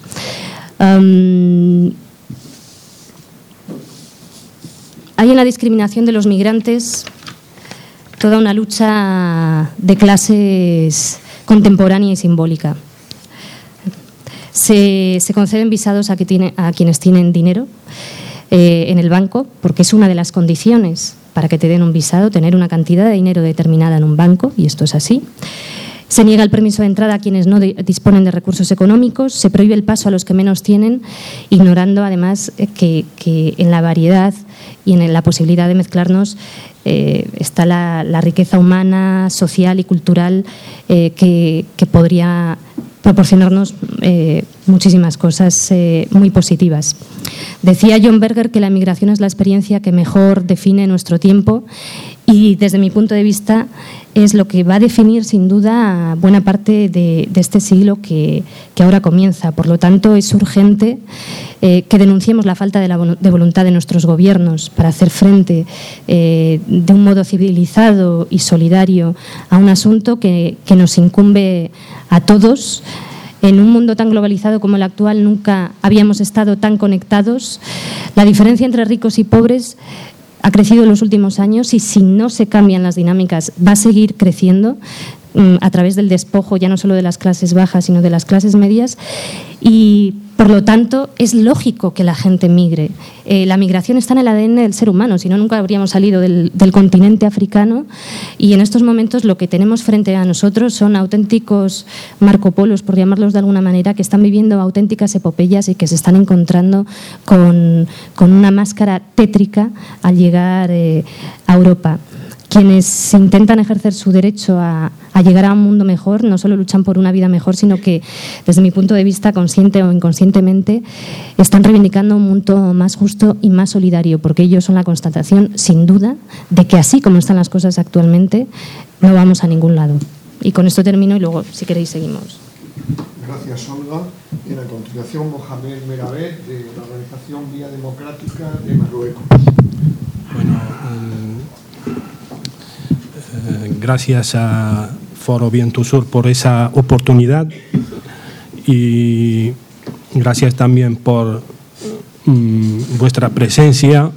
Eh, como dijo Jaime al principio, que eh, es necesario hace falta el punto de vista del sur en cuanto a esa problemática, porque mm, siempre mm, no la tomamos en cuenta y, es el momento. También es el momento de abordar mm, ese fenómeno, eh, esa problemática eh, dentro de esos procesos de cambio que se dan ahora eh, en el sur de Europa. y creo que el paso que han dado eh, los ayuntamientos eh, mm, que abanderan eh, el, cambio en ese sentido es esperanzador. Yo creo que mm, antes de entrar a fondo en esa cuestión, mm, lo que nos quieren demostrar a través de los medios de comunicación que resolver ese problema es una misión imposible. Nosotros decimos que sí, es posible, y por varias eh, razones. También mm, mm, hay que mm, recordar, por ejemplo, que estamos eh, en un contexto de, eh, en el mundo árabe muy agitado, de revueltas y tal, y, no digo de fracaso de revueltas árabes. hay una situación delicada porque son procesos todavía abiertos, abiertos y tal. Y para recordar en la primavera del 48 aquí en Europa, cuando fracasó mm, esos levantamientos ¿no? democráticos y tal, eh, más de 700.000 alemanes tuvieron que abandonar el Estado alemán. Han ido a refugiarse en Estados Unidos e Inglaterra. Y más de 15.000 de ellos eran intelectuales. Entonces está bien volver un poquito a la historia para eh, mm, hay cosas que yo veo que ahora tratan el tema de refugiados como si fuera un botín de guerra. Un botín de guerra, lo quieren repartir, cuotas, tal y tal. Eso también es bueno mm, que lo tenemos en cuenta a la hora del debate y también de que eh, la mayor, eh, más del 50% de los refugiados en el mundo son del mundo árabe. Y eso es muy grave, es muy grave más del 50% de los refugiados a nivel mundial provenientes del mundo árabe. Y la mayoría de los desplazamientos que se dan de migraciones o de refugiados se dan entre países de sur-sur. Entonces, estamos ante un tema que vuelve a polarizar nuestro debate y nuestros posicionamientos. Nuestro debate hoy se agita en torno a una cuestión que agudiza nuestras contradicciones. Refugiados inmigrantes en general ocupan el orden del día. Tomar conciencia y salir de la indiferencia resulta necesario para armar nuestra batalla contra la Europa fortaleza. Europa fortaleza, como han señalado los compañeros.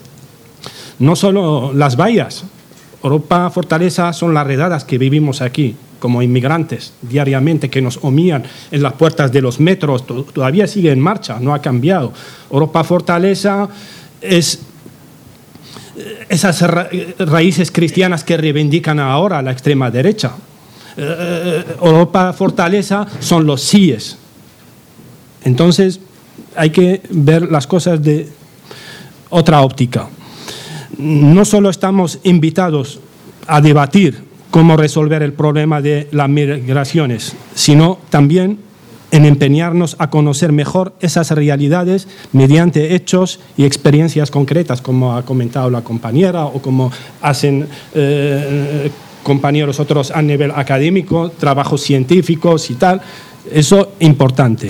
Las migraciones como una evolución estructural del mundo y al mismo tiempo como un derecho fundamental. Eso lo ha señalado eh, bien eh, em, compañero antes. Entonces, nuestro desconocimiento a esas realidades conduce a una mala y equivocada percepción de ese fenómeno y por consiguiente contribuye a alimentar y nutrir fácilmente las tendencias racistas y xenófobas. Muchos de esos sentimientos anti-inmigración que se desarrollan hoy en día en Europa no encuentran sus raíces en el odio a los inmigrantes, sino más bien en un mal conocimiento de las realidades de la inmigración. El peor racista es el que nunca ha visto a un inmigrante. esa es la realidad. Lo que quiero decir con esto es que en nuestro debate público debemos conectarlo a la realidad. Los últimos acontecimientos han permitido difundir una imagen degradada de la Unión Europea, que es exactamente lo contrario de lo que se pretende demostrarnos como representadora de ciertos valores.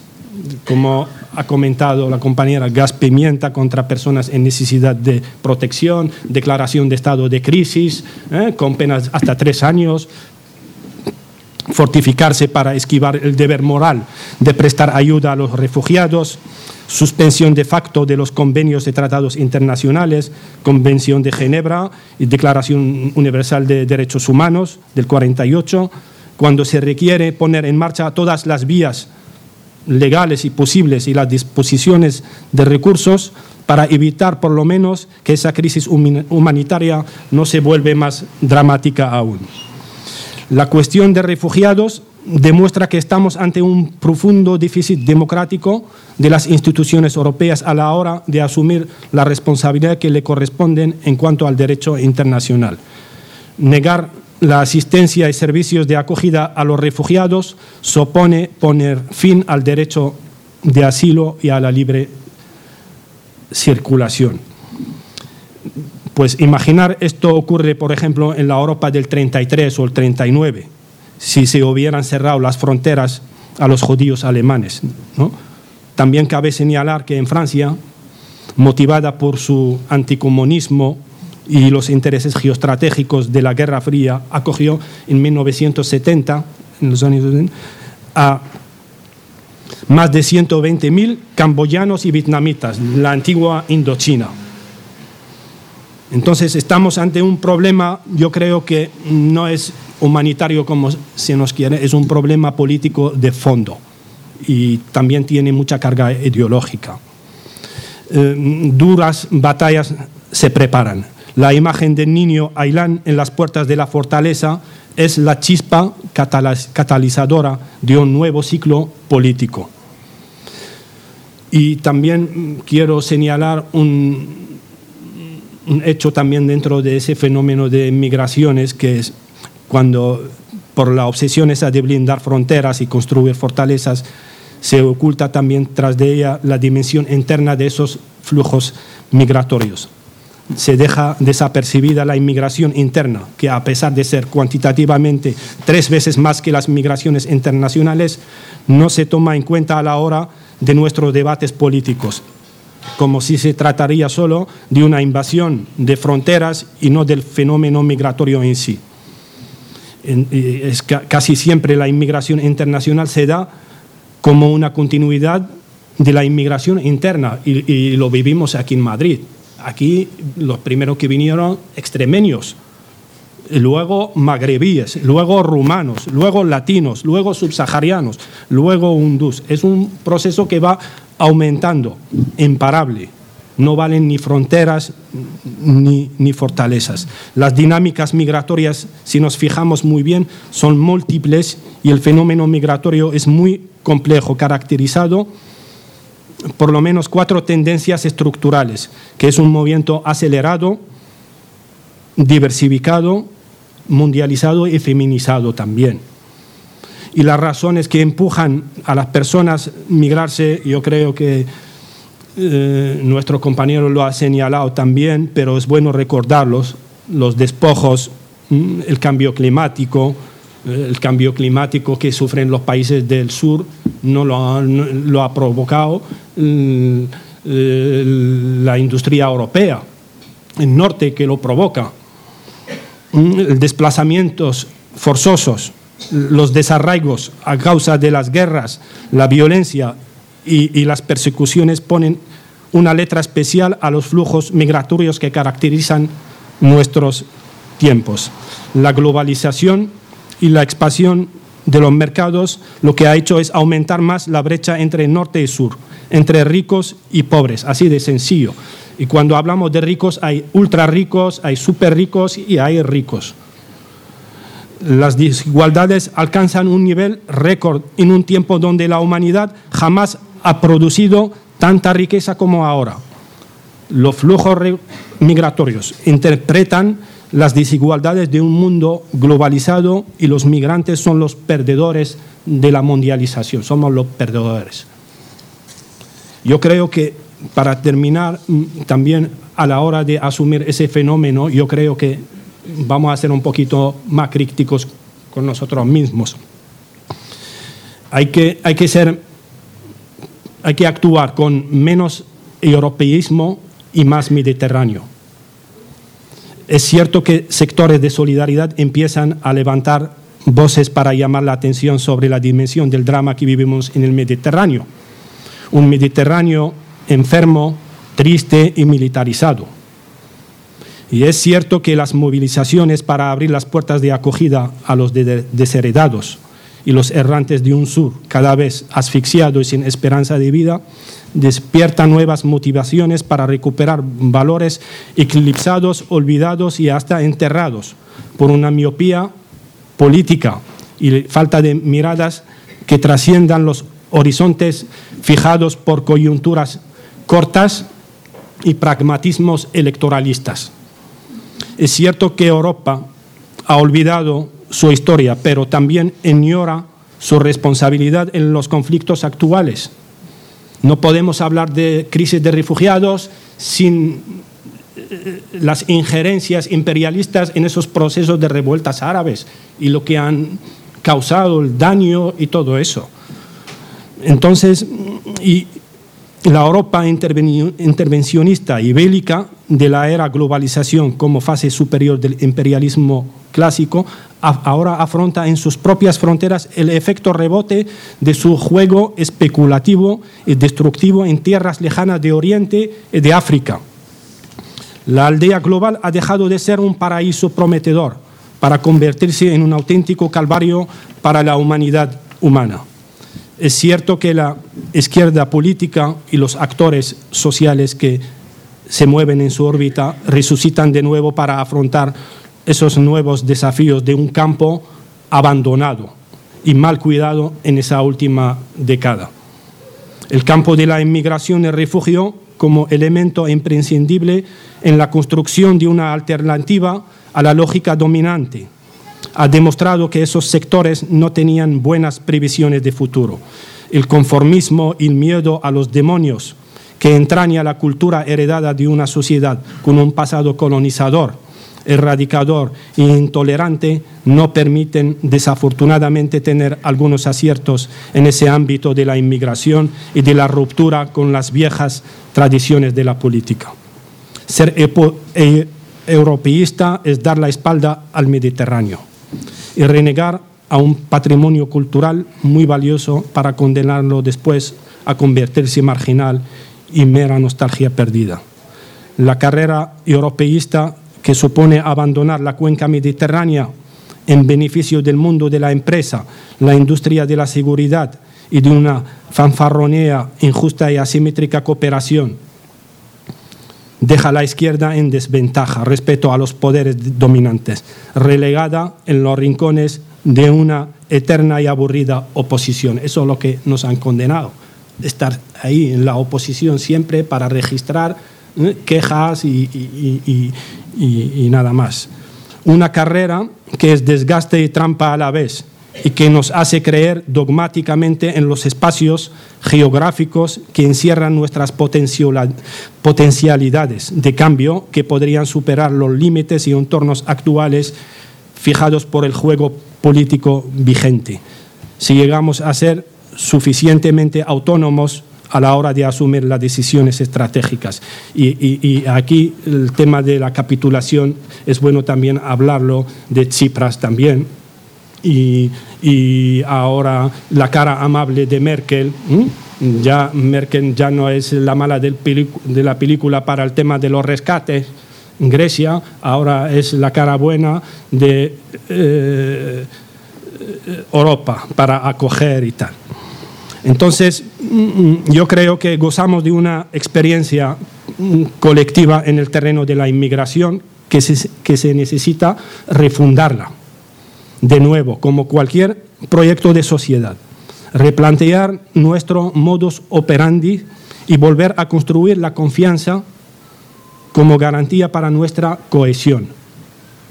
La inmigración es un sujeto del cambio Entender su inserción en los conflictos actuales nos ayuda a sobrepasar este recorrido corto donde hemos quedado atrapados. La batalla contra el racismo y por los plenos derechos de las personas migrantes es un compromiso también contra las guerras que destruyen países y pueblos enteros. La profundización y la profundización de la democracia pasa por exigir el derecho al voto para la inmigración como un valor democrático para nuestras sociedades cosmopolitas y una de las prioridades para construir una hegemonía social que nos permita perturbar la hermética correlación de fuerzas. Y al mismo tiempo pasa por abandonar esa concepción que todavía vigente, colonialista y paternalista, de tratar la inmigración a nivel institucional como si fuera un departamento así de asuntos eh, indígenas.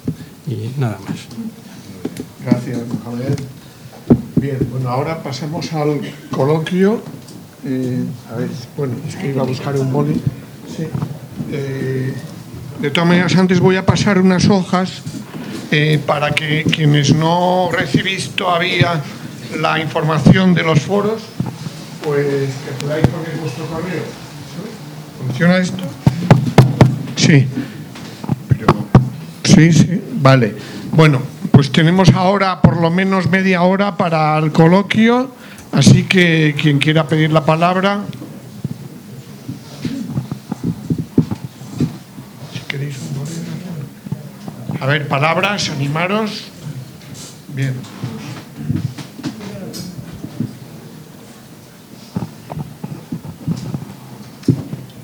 Hola, ¿me oís? Es que hablo muy bajito yo que eh, ayer eh, Nazanín hablaba de mm, que por qué se había obviado, es decir, se había enviado la gente a Europa eh, y no a las petromonarquías árabes y además decía que las petromonarquías habían intentado por todos los medios que el premio Nobel de la Paz, o sea, Obama, ayudase para acabar con Al-Assad. Entonces me gustaría que alguien de la mesa, no sé a, quién dirigirme, eh, diese una opinión, me diese una, vamos, nos diese una opinión acerca de de este asunto, de las petromonarquías, la, posible llegada ahí de inmigrantes, por qué no, vamos, esto que dice Nazaniga me ha parecido interesante. palabras.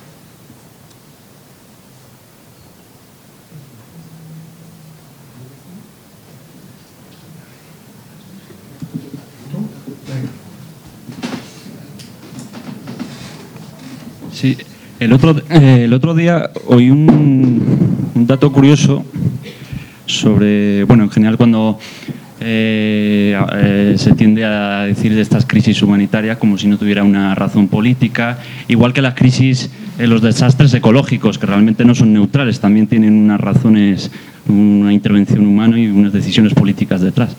Y el esto en general. Y el otro día escuché que la primavera eh, eh, árabe en Siria, em, una de las razones que estimuló que estallase en 2011 eh, estas revueltas fue el hecho de que cuatro años antes, el 2007 en Siria, hubo una tremenda sequía que propició un éxodo rural, o sea, una salida de la gente hacia las ciudades grandes, sobre todo a la capital, que fue de las que estimuló bastante estas revueltas. ¿no?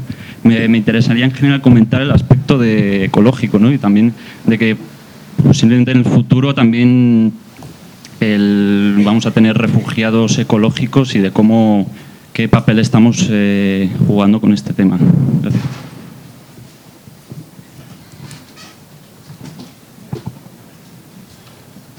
Bueno, sí, como mientras, mientras se presenta la gente, yo querría que, bueno, tanto Tarek como Olga, ¿no? que, que hablarais un poco de, vamos, un poco, ya sabemos que es complejo, ¿no? Pero sobre la situación en Siria actualmente, ¿no? Es decir, recordar un poco la dinámica que se ha abierto allí, ¿no? En fin, bueno, ayer mismo leí un artículo de Santiago Alba, ¿no? Que recordaba que ya había habido tres millones de refugiados, eh, vamos, de gente que había salido del país antes de, la aparición del Daesh, del Estado Islámico, ¿no? Es decir, recordar un poco esta historia, ¿no?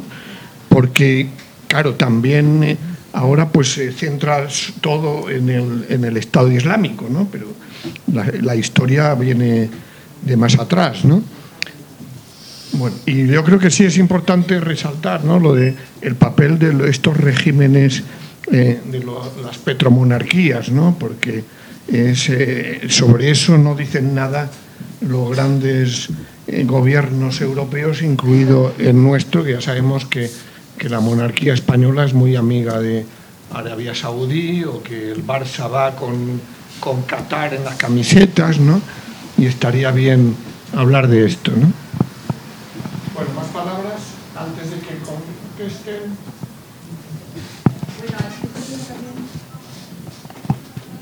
Eh, después de las declaraciones del Papa de la semana pasada, ¿qué opináis? ¿Qué puede hacer la Iglesia o las cáritas de las zonas? ¿O ¿Qué opináis sobre qué está haciendo la Iglesia? Se me oye, se me oye. ¿Qué está haciendo la Iglesia en, en, en los esos lugares, que es donde tiene que estar, vaya, en los campos de refugiados y, en la primera línea de fuego.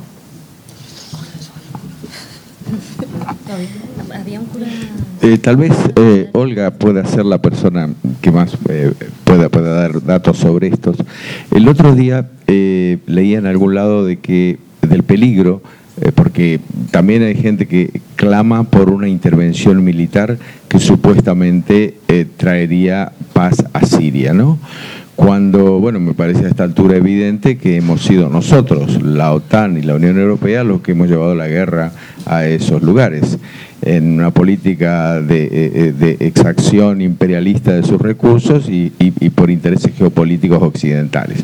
Pero más allá de esta consideración, eh, alguien dijo, no recuerdo quién de ustedes, eh, que eh, Francia se preparaba a intervenir también militarmente ahí. Y yo el otro día leí un artículo que en realidad este, en buena medida las intervenciones se preparan para, ni tanto para bombardear al ISIS ni para neutralizar al ISIS, sino mm, mm, contra otros sectores, ¿no? Este, entonces, eh, me gustaría si, si alguien puede aclarar un poquito en qué pie está esto.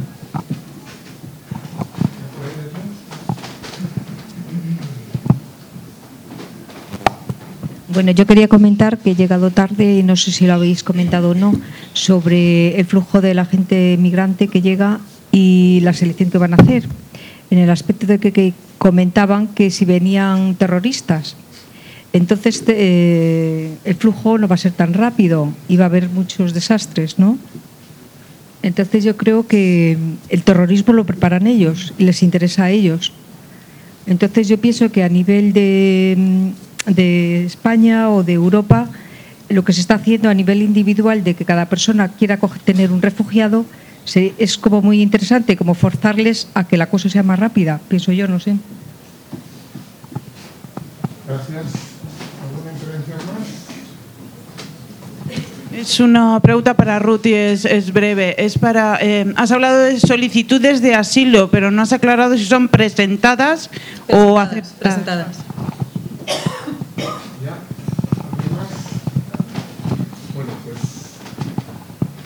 ya pasamos a la mesa que conteste, cambiamos el orden. Eh, bueno, quien quiera inter- o bueno, sí, no, la verdad es que. No, mejor. Bueno, vale, pues empezamos igual. Tarek.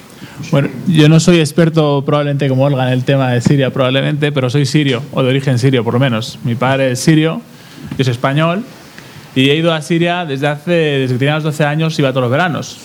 Entonces, yo sé que, que lo que voy a decir a lo mejor suena un poco mal para alguna gente, porque llevo porque ya he tenido algunas experiencias y ahora ya no se habla nada de esto, del tema político en Siria, pero la izquierda no ha asumido ni ha querido hablar de lo que pasa en Siria. No ha querido hablar porque suponía un conflicto muy importante. Es decir, como hay ciertos sectores de la izquierda que ven el mundo en bloques todavía, todavía no saben el imperio, el antiimperio o derecha e izquierda, pues no han subido a asumir, decir, oye, en Siria hay un régimen que es dictatorial. Eh, ese régimen hay que exigir responsabilidades. Bien hable en nombre del precisamente porque habla en nombre del comunismo y del antiimperialismo, tendríamos que, eh, tendríamos que exigirle que, que, no cometa los asesinatos que comete en nombre de, del antiimperialismo. Entonces, eh, el Assad, para mí, para mí, es el responsable del 90, no es para mí, es una cuestión de números, no es para mí. Eh, el ISIS ha aparecido en Siria, o se ha empezado a hablar de él la cosa de un año y medio o dos, y, y, y ha venido, pues ni siquiera hablan árabe. Para que no sabamos, muchos, muchos de ellos no hablan ni árabe. Me explico cuando llegaron. Luego sí que se les ha oído, la gente se ha ido radicalizando y se les, se les ha sumado. Pero el régimen sirio se ha cometido el 95% de los, de los asesinatos que ha habido en Siria. Lo que ocurre en sí es un genocidio. Entonces, a mí, to, desde el punto de vista europeo que soy y de español, me preocupa todo el mundo la política, me preocupa mucho la política de, de, de asilo y de refugio, ¿no? Pero todavía a día de hoy no se habla de lo que pasa en Siria. Entonces, en Siria hay que buscar una solución. Yo no te voy a decir si lo que estoy pensando yo es una exclusionaria o no, yo no lo sé. En Siria, antes no pedía ninguna, nadie pedía una intervención. En Siria el pueblo no ha pedido una intervención. Pero Siria está intervenida desde el minuto uno. Por todos. No estamos, no estamos hablando de, de, Estados Unidos sino de Europa. Estamos hablando de Estados Unidos, Europa, claro que sí. Las monarquías árabes, claro que sí, que alguien ha preguntado sobre eso. Y, y, Rusia e Irán, los primeros y, con los que, y los que más están apoyando al régimen sirio. Los que más. De hecho, tienen bases militares. Mientras tanto, están aprovechando y construyendo más bases militares en el país. Entonces, hay que ver las dos cosas. No podemos decir, ah, es que Rusia está construyendo una base militar, a lo mejor que quiere criar ovejas. No, que, que, quiere aprovechar de meter sus aviones y, y, perpetrar a este hombre en el poder. Otra cosa es que, yo a lo mejor no sé si estoy hablando más de la cuenta, que puede ser que, que yo creo que las cosas hay que valorarlas. Yo si me preguntas a mí qué opino de los regímenes árabes, opino que eso es una gentuza y, y, y, y, no se esperaba ni se espera nada de ellos. Obviamente ellos se han ocupado de aquellos sirios que tenían pastas y que les han refugiado. Bueno, no les han refugiado, pero sí que les han admitido a la entrada. Eso sí, lo que no quieren ver es por dioseros por la calle. Eso no lo quieren. Entonces, eh, esto es como ha dicho antes una extensión del imperialismo, del colonialismo. O sea, los regímenes árabes, el mismo, el mismo país, Siria, es, un, es una herencia del colonialismo. O sea, Francia sabía perfectamente lo que hacía cuando ponía a esta gente. Cuando dejaron a los, tur- a los kurdos sin tierra, sabían perfectamente lo que estaban haciendo. Entonces, eh, que se ha generado la- el, el levantamiento por una sequía o pues hay muchos motivos. En Siria, eh, a mejor alguien no lo quiere ver, pero, pero es una dictadura feroz. Que decir, yo estaba ahí, yo estaba Gonzalo a mi lado, en mi casa, en mi propia casa, y no podía hablar de, de- de- política o de cualquier cosa. Y desaparecía Gonzalo y no, no, no atrevía a preguntar qué, qué- dónde estaba, ¿sabes? Entonces, eso hay que asumirlo. Hay que asumirlo. Y buscar una solución hay que buscarla. Yo no te voy a decir cuál es. Yo sé que mucha gente en Siria, ahora el tema de la exclusión aérea, pues obviamente la gente está muriendo porque caen bombas del cielo. Porque el ejército sirio no existe. Tiene cuatro aviones. Entonces, eh, es como ah, barriles bomba con los que está destruyendo el país entero. Entonces, la gente, yo te digo, la- yo no es lo que yo quiera o deje de querer. Yo transmito un poco lo que hay por internet y lo que y lo que y lo que se baraja por ahí. Y, y, bueno, que se baraja, lo que ellos están pensando, no es que se baraje, porque obviamente solucionar el conflicto no quieren solucionar. si, no quieren solucionar, se va a quedar ahí 30 años más. Porque si hubieran querido acabarlo, lo hubieran acabado parado en un, en un minuto y no se ha hecho. No sé si he respondido algo, pero bueno. Bueno, como no ha habido ninguna pregunta dirigida directamente a mí, eh, me tomo la libertad de, de hacer una reflexión más general, aunque con una cosa que se ha dicho. O sea, decía ahora mismo Tarek que el problema es que la izquierda en Europa, en concreto la española, eh, no aborda el problema sirio. Yo creo que sí que lo aborda. El problema es que una parte importante de, la supuesta izquierda lo está abordando en términos campistas, como lleva eh, abordando el, tema de las revueltas árabes desde hace cinco años. Es decir, se sigue moviendo en, en unas categorías de blanco y negro heredadas de la Guerra Fría, que ya no solamente no son útiles ahora por, por el tiempo que ha pasado, sino que no lo eran en su momento, ¿no? Y en la que además, pues bueno, pues centra cualquier análisis en términos de qué papel juega el imperialismo en la zona y cuántos recursos económicos hay.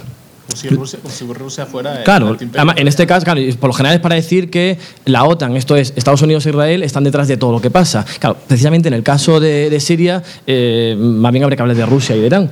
Pero, pero bueno, es que me da igual que sean unos u otros. Al final es una visión completamente orientalista en la que niega a los pueblos mm, de fuera de Occidente cualquier capacidad de autonomía para autoorganizarse y emanciparse por sí solos. Y parece que las revueltas árabes o cualquier cosa que pasa allí, pues son marionetas que se mueven desde otros intereses de una política de bloques porque la gente allí, bueno, pues está subdesarrollada políticamente. Bueno, pues lo siento mucho, no. No hay dos bloques, la gente tiene capacidad. Es verdad que en esas revueltas, en un contexto revuelto, cualquier potencia con intereses en la zona va a intentar sacar el mejor partido, pero que se posicione a posteriori y se alinee con uno u otro no significa que todo lo que pasa allí está movido de marionetas desde Occidente, que estamos negando la capacidad de, de acción y de autonomía a los pueblos que no son europeos me parece que es completamente falaz. Y lo claro, esta dicotomía que se nos presenta, ahora tenemos que elegir entre el ISIS o, o Al-Assad. Señores, son dos formas de totalitarismo en disputa entre sí. Porque ahora resulta, según el otro día se atrevía a reconocer el ministro de Exteriores francés, porque yo creo que a Hollande directamente le cuesta reconocerlo, que igual hay que empezar a hablar con Al-Assad, que era nuestro enemigo hasta hace un año, porque es el mal menor. Lo siento mucho, no, estamos con el pueblo sirio, no estamos ni con uno ni con otro. Margallo también, claro, bueno, pues ya empieza a sonar por aquí, esa será la, la pelea que vendrá ahora, ¿no? De bueno, pues ahora mejor tampoco era tan malo porque el otro son mucho peores. Lo siento mucho, no, esto es como que en Ucrania, pues no, como bien decía Olga en su momento, al final es una pelea entre oligarquías en las que el pueblo siempre pierde, pues estamos con el pueblo que se autoorganiza independientemente, no estamos con, con un bloque o con otro. Y, y al final es que parece que es que necesitamos como que haya un malo de la película para poder justificar a los demás. A mí me ha gustado mucho lo que ha dicho Olga cuando hablaba de la marioneta húngara, ¿no? que efectivamente está haciendo verdaderas barbaridades, porque el gobierno de Orbán es, es lo más bárbaro que hay, pero muy interesadamente otros países europeos están agitando a la marioneta húngara para esquivar de alguna manera responsabilidades. Hoy hay un artículo del eurodiputado de Podemos, Miguel Urbán, en el que viene un poco a decir esto, en el diario, eh, en el que bueno, pues, mm, hay una, se recopilan una serie de declaraciones de Marine Le Pen, del, del secretario de Inmigración y del secretario de Exteriores del Reino Unido, de políticos franceses y, españoles, que no tienen mucho que envidiarle a ese caldo de cultivo de odio racial que están cultivando desde Hungría. Pero parece que en el fondo está bien que tener un perro guardián en la frontera sobre decir, mira qué malos son los húngaros. Y esto ocurre un poco como con las mafias, con esto termino. Las mafias hay personas que parecen que necesitamos que sean el malo de la película. Evidentemente son verdaderas barbaridades lo que se hacen allí. Pero claro, eso es curioso. Os, pro- os propongo un símil un tanto obsceno pero un poco, pero bastante ilustrativo, que es, bueno, comparar a las personas con mercancías. ¿Cómo se generan los mercados negros? Los mercados negros se generan cuando los, los agentes, esto es, los que tienen capacidad de regular el conjunto de un mercado, cierran los canales ordinarios y por lo tanto se generan mercados negros. Esto pasa en, cualquier eh, mercado de bienes y, de servicios, pero pasa también con los bienes, eh, con, las personas. Es decir, que si la Unión Europea es la que de alguna manera tiene la capacidad de regular el tránsito de personas hacia su territorio y a través de su territorio, el el, ocultar esa o el cambiar esa, esa capacidad y cerrar los canales ordinarios, estás generando de alguna manera lo que el caldo de cultivo del mercado negro en el que luego surgen los monstruos, que en este caso son la mafia pakistaní de personas, lo queremos llamarlo. Pero parece que necesitamos ver la punta del iceberg simplemente para agitarle y a ver si así nadie se le ocurre mirar debajo del agua y ver que hay mucha más responsable. Bueno, en realidad no hay ninguna pregunta, no, pero ya le he respondido eran eh, solicitudes. Eh, yo eh, querría ahondar en esto que ha comentado Gonzalo, en el tema de, del racismo y la xenofobia, que era un fantasma que ya se estaba moviendo por Europa, no solo en los países de Visegrado y Europa del Este, sino también en, en, otros países como, por ejemplo, Francia, el Reino Unido, Finlandia, etcétera, etcétera. esta crisis lo que ha favorecido es que se les quite el pudor de lanzar determinados discursos que, te llenan la sangre. Veía el otro día un diputado, un eurodiputado polaco, ¿no? lo que decía de que eran eh, basura humana, ¿no? los, los refugiados, y eso lo decía en sede parlamentaria en Bruselas. Yo esta, esta semana pasada he tenido ocasión de eh, tener un debate con otro diputado checo en, en Polonia. Eh, y, y, el discurso que yo le escuché a este diputado checo yo no lo había escuchado a nadie directamente decirlo en un auditorio y de manera abierta y, sin ningún tipo de complejo, es decir, mm, en fin. Lo fundamentaba en dos, en dos, sobre dos pilares. Por un lado, nosotros no somos xenófobos, porque la xenofobia significa, esto estoy, citando, ¿eh? nosotros no somos xenófobos porque la xenofobia significa el miedo a lo que no conoces y nosotros conocemos perfectamente bien de qué va la cultura islámica y por eso no les queremos. Ese es el primer argumento. Segundo argumento. Si hubiéramos sabido que tendríamos que eh, meter en nuestros países a migrantes ilegales, probablemente el referéndum de adhesión a la Unión Europea hubiera tenido otro resultado. Esto era los, dos pilares sobre los que fundamentaba el discurso este, este diputado checo.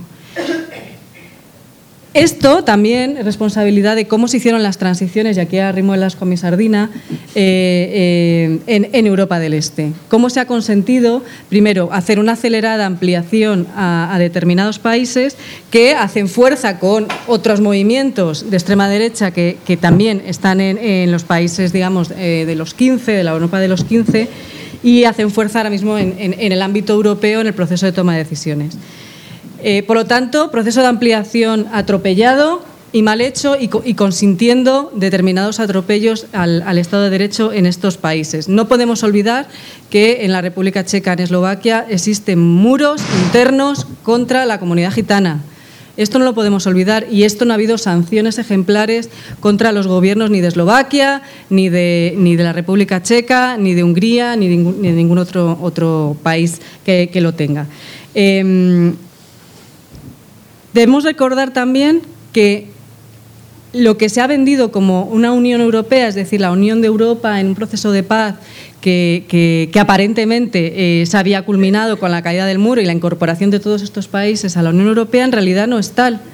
Si salía hoy, voy a citar a un demonio, pero lo voy a citar, lo voy a citar, a The Economist, lo voy a citar aquí. ¿eh? eh Sale hoy un, artículo en The Economist que dice, que ha estado contando, una persona la dedicada a contar, eh, muy interesante, por cierto, eh, tiene un, online, tiene un mapa interactivo, que Europa va a tener en muy poco tiempo más barreras físicas en sus fronteras nacionales que lo que tuvo durante la Guerra Fría. Con esto lo que vemos es que más allá de unificar, lo que estamos es separando a través de barreras físicas eh, a, lo que decíamos que era ese viejo continente que se ha unificado para bien, los padres fundadores de la Unión Europea, los valores de la paz, etcétera, etcétera, que ya ni los propios impulsores de la Unión Europea se los creen, porque no son ni capaces de cumplir con la normativa que tienen vigente. ¿eh? Em, en cuanto, y, le voy a hacer otra cosa más en relación con el tema de las ciudades de acogida y los procesos de integración. Es algo de lo que no se habla y que hay que tener mucho cuidado a la hora de lanzar todas estas propuestas. Lo de las ciudades de acogida, las ciudades de refugio está muy bien, eh, como iniciativa simbólica y demás. Eh, ahora bien, hay que, tener, hay que saber cómo lo tienen que hacer. Eh, tienen que ser coordinados con, otras administraciones, se tiene que saber qué disponibilidad hay de plazas en, los en, determinados, en determinados ayuntamientos. Estoy pensando en el caso de Barcelona, ahora mismo, ahora mismo hay 28 plazas para acoger refugiados, 28 plazas en el Ayuntamiento de Barcelona para que llegue alguien y las, y las coja. Es decir, todo eso significa que hay que hacer una inversión enorme en toda la infraestructura. En relación con lo que, con lo que hablaba y una señora comentaba de acogerlos individualmente en nuestras casas, es que eso no puede ser. Eso no puede ser, porque esas personas necesitan una red de apoyo, necesitan psicólogos especializados, tienen que, tenemos que saber cómo ubicarlos en el mercado de trabajo, porque este va a ser el siguiente paso. No van a llegar todos a la vez, pero van a ir llegando y hay que reubicarles en el mercado de trabajo y hacer eso de manera individualizada no va a funcionar, no va a funcionar bien porque al final lo que genera son bolsas eh, también de, exclusión. Eh, hoy Madrid aprobaba, eh, la Comunidad de Madrid ha aprobado, la comunidad ha aprobado 2.500 plazas de refugiados. Esto es aprobado. Ahora hay que dotarlas, hay que, hay que crearlas físicamente. Por lo menos ya se ha, presupuestado, pero esto es algo de lo que tendremos que continuar hablando, también de las causas de los conflictos, pero ver qué vamos a hacer el día después de que estas personas lleguen. ¿Cómo se va a gestionar? ¿Eh? Y esto hay que hacerlo de manera muy cuidadosa, especialmente de los discursos políticos, porque puede dar lugar a, brotes, efectivamente, en, una situación como la actual, eh, que refuercen ese discurso xenófobo y racista. Por lo tanto, eso hay que hacerlo con mucho cuidado. Y yo creo que lo voy a dejar aquí. Te dejo Siria. Lo de la iglesia, es que yo me decía ahora Olga que, que había un cura solidario en la frontera, pero sí, yo creo que la, la, iglesia católica ha funcionado siempre como bueno, Caritas y, otras, otras eh, iglesias. A ah, los campos. Creo que institucionalmente no, ¿no? O sea, desde luego en Hungría eh, no está ni se la espera. Y además es algo que subrayaban los voluntarios, los ciudadanos voluntarios que eran de todo tipo de ideología, ¿no? Pero eh, una voluntaria que un día nos acercó desde el campo de refugiados hasta eh, una ciudad cercana donde nos estábamos quedando, porque nos quedamos colgados de madrugada y tal, eh, nos fue dando un speech en todo el trayecto y sin que nosotros le preguntáramos nos empezó a contar, a alargar por los codos. Eh, para empezar nos contó que desde hace unos meses eh, Víctor Orbán estableció que los domingos, que es el día tradicionalmente y culturalmente de compra en, en Hungría, pues que se cerraba todo porque y la explicación es por qué la gente tiene que ir a misa. ¿no? Y ella explicaba que, bueno, que siempre tradicionalmente el día de ir a comprar al mercado y ropa y tal, siempre ha sido los domingos, ¿no? y que de repente hace unos siete meses decidió que se cerraba todo. Eh, hacía mención y subrayaba las declaraciones de este obispo que ha dicho que esto es una invasión y, decía que ella ha estado por todo el país en, muchos campos y, en Keleti como estación central desde la que se mueve, decía que no los ha visto en ningún lado. La única excepción es un cura cerca de la frontera de, con Serbia que, además se presenta como si yo estoy desobedeciendo al obispo ¿no? y que está echando una mano. Esto es lo, lo, lo más que he visto. Con respecto Siria. Bueno, yo mañana publico en el diario.es un artículo titulado mm, eh, Los refugiados vienen y las armas de la Unión Europea y Estados Unidos van. Y esto es una realidad, ¿no? Eh, y, debemos ser críticos eh, con ella. Alemania es el tercer exportador, por poner un ejemplo, de armas del mundo. Eh, entonces está muy bien el discurso de Angela Merkel, ¿no? Pero, pero en fin, eh, yo creo que si no hay, si no se establece un embargo de armas en, estos países, pues difícilmente vas a poder terminar eh, con la causa que provoca la huida de todas estas personas. Mm, hace una semana o dos veíamos a Obama reunido nuevamente con su amigo saudí que es uno de los ejes vertebrales eh, del llamado Occidente en Oriente Medio, ¿no? junto con, con, Israel y con primero el Egipto de Mubarak y ahora el Egipto de Al-Sisi y bueno, pues han cerrado nuevamente un acuerdo más de venta de armas, esta vez valorado por mil millones de dólares. Ya es, no sé, o sea, en los últimos cuatro años el decimoquinto acuerdo que tienen de venta de armas estadounidenses a, Arabia Saudí. Arabia Saudí que ha bombardeado y cometido crímenes de guerra en Bahrein, ahora los está cometiendo en Yemen. También Estados Unidos, por cierto, está bombardeando Yemen, ¿no? Y sus drones han matado a más civiles que Al Qaeda, según hoy ha denunciado Naciones Unidas. Y esto hay que tenerlo muy presente y subrayarlo. Y Arabia Saudí también está involucrado en, la, guerra, en la guerra siria y esto es una realidad, ¿no? Y ha introducido eh, armas a determinados eh, grupos. Hablo de esto, o sea, por supuesto, mm, eh, Rusia e Irán tienen un papel importantísimo en Siria, pero como ahora estamos hablando de los refugiados que llegan a Europa, por, eso quiero subrayar esto, ¿no? que a cambio de eso, o sea, en vez de, de gestionar y, de tener la, venta de armas y de suministrar armas y de estar involucrados mm, directamente o indirectamente en Oriente Medio, porque esto es una realidad y lo están, pues en vez de eso, bueno, pues se decide que se va a hacer una subastilla de refugiados ¿eh? con el tú sí, tú no, eh, de una manera muy perversa.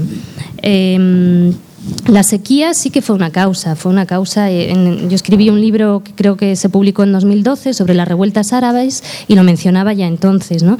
Porque la sequía provocó la inmigración de mucha gente del campo a la ciudad y se instalaron en la periferia de grandes ciudades y el régimen de Assad no, mm, no ofreció ningún tipo de de atención a esa gente que de repente estaba desempleada y que, que no sabía. Y, esa gente, pues en algunos casos se organizó, como por ejemplo en la ciudad de Dara, eh, para y, participó activamente en las primeras manifestaciones que hubo en los primeros días de revuelta. Era gente que pedía trabajo, que pedía pan, que, pedía eh, dignidad y libertad. ¿Por qué no van a los países del Golfo? Bueno, para empezar, porque los países del Golfo están involucrados directa o indirectamente en sus conflictos, ya sea Irak o, Siria, porque los países del Golfo cierran, eh, cierran las fronteras a los refugiados, solo entran los ricos, o sea, yo tengo algún amigo sirio que, es pudiente y que pudo escapar hace un par de años a Arabia Saudí y ahora está trabajando en Arabia Saudí. Porque además en estos países se mm, trata, se, despoja de todo derecho humano a, los, a las personas sin papeles, que es como tendrían que entrar los que no tienen suficiente dinero. Y por lo tanto, pues esa, esa es la, razón. Eh, ¿Qué más cosas tengo apuntadas por aquí? Em, bueno, lo que pasa que con Siria yo creo que es interesante subrayar esto, ¿no? A mí me preocupa bastante porque además de alguna manera también ha provocado eh, tensiones entre mucha gente aquí. Em, yo soy testigo directo del único caso judicial abierto en el mundo contra un crimen de guerra cometido por el ejército estadounidense y declarado como tal varias veces ante un juez. ¿vale? Creo que mi trabajo se caracteriza por llevar años denunciando las injerencias y el neocolonialismo, y el neocolonialismo ejercido y, activamente por Europa y Estados Unidos en Oriente Medio. Eh, y también el papel de Israel que ocupa ilegalmente de manera sistemática territorio palestino. Eh, en el libro Yo muero hoy, que salió publicado a principios de 2012, ya denunciaba que estaban apareciendo entre las filas de la oposición al régimen de, Assad eh, eh, grupos fundamentalistas y yihadistas. Bien, por el simple hecho de que digo que el régimen de Assad es un régimen represor, a pesar de todo este currículum que tengo que contar aquí para no parecer sospechosa de nada, Llevo años viendo cómo se me tacha de otanista y cosas similares, ¿no? sin entender que más allá de los pensamientos plantilla, en la vida hay matices ¿no? y que, que el, conflicto sirio es complejo y por el hecho de que haya unos eh, grupos fundamentalistas, terroristas, eso no significa que ahora Assad tenga que, tengamos que presentarlo como bueno, ni viceversa. Llevamos repitiendo esto años. Y yo creo que, que tenemos la responsabilidad desde los movimientos sociales, desde la izquierda, cada uno desde donde se considere que está, de tenemos esto es muy serio. Tenemos la responsabilidad de tener bien claro que nuestras líneas rojas son siempre los derechos humanos, porque si no estamos perdidos, absolutamente perdidos. Y es muy triste que en el año 2015 tengamos que recordar esto. Gracias. Bueno, eh, en relación a, a, la Iglesia, como se planteó al principio, yo creo que eh, también dentro de la Iglesia hay mm, ahora surgen divisiones. creo que el Papa, eh, su actitud es eh, mm, aparentemente solidaria y también hay una iglesia, sobre todo la húngara y, todo eso, mm, apuesta por eh, un rechazo total a lo que es el tema de refugiados pero creo que incluso dentro de la iglesia que son eh, solidarios, yo creo que no, no, responden bien al origen del conflicto y, lo hacen, creo por eh, amor al prójimo. ¿no? Eso es lo que yo lo veo, pero nosotros ya otra cosa. Eh, no compartimos esa eh, visión, amor al prójimo. Y creo que también hay el tema de socialdemocracia. Socialdemocracia en las regiones mm, de Europa ahora eh, está formando alianzas con la extrema derecha. Mm, en algunas localidades, en Austria y tal, hay que tener cuidado con eso, hay que seguir eh, también ese tema cómo evoluciona eh, a nivel de ciertos partidos. Eh, en cuanto a Siria, yo creo que no es que va a haber guerra. La guerra ya está declarada, está en marcha desde tiempo en Siria. Hay una guerra para destruir al Estado sirio.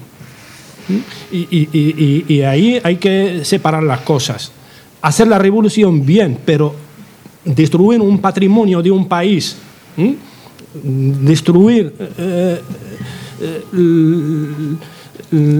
el, futuro de, generaciones, eso no es revolución. Y, las revueltas árabes no han quedado estáticas, ha llovido mucho desde que han empezado. Entonces nuestro análisis tiene también que, que acompañar estos cambios, estos cambios. En Siria hay ahora en marcha una contrarrevolución, igual que en, muchos otros países, y hay que, entenderlo, que entenderlo eh, así. El problema ahora no es quitar eh, Assad o, dejarlo. Eh, hubo un, un, plan de Ginebra II, creo que hace dos años, y era una apuesta para la reconciliación, para tal, y, no se ha animado mucho. Y ahora vivimos las consecuencias de eso. Entonces, eh, dentro de revueltas árabes hay que entender también hay dos dinámicas. Hay una dinámica de lucha social, lucha social y también hay una dinámica geoestratégica, donde hay varios intereses.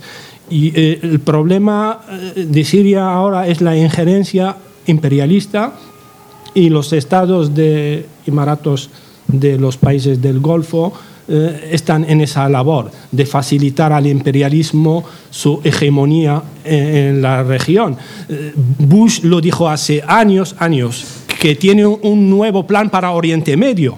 Y este nuevo plan lo estamos viviendo ahora, eso, destruir Siria porque ha sido Siria un muro muy importante a la hora del conflicto árabe-israelí. Eso no hay que olvidarlo. Y, quitar del medio Siria es muy importante para ese plan de eh, Oriente Medio nuevo, que eh, Estados Unidos suena, sueña para eh, su hegemonía.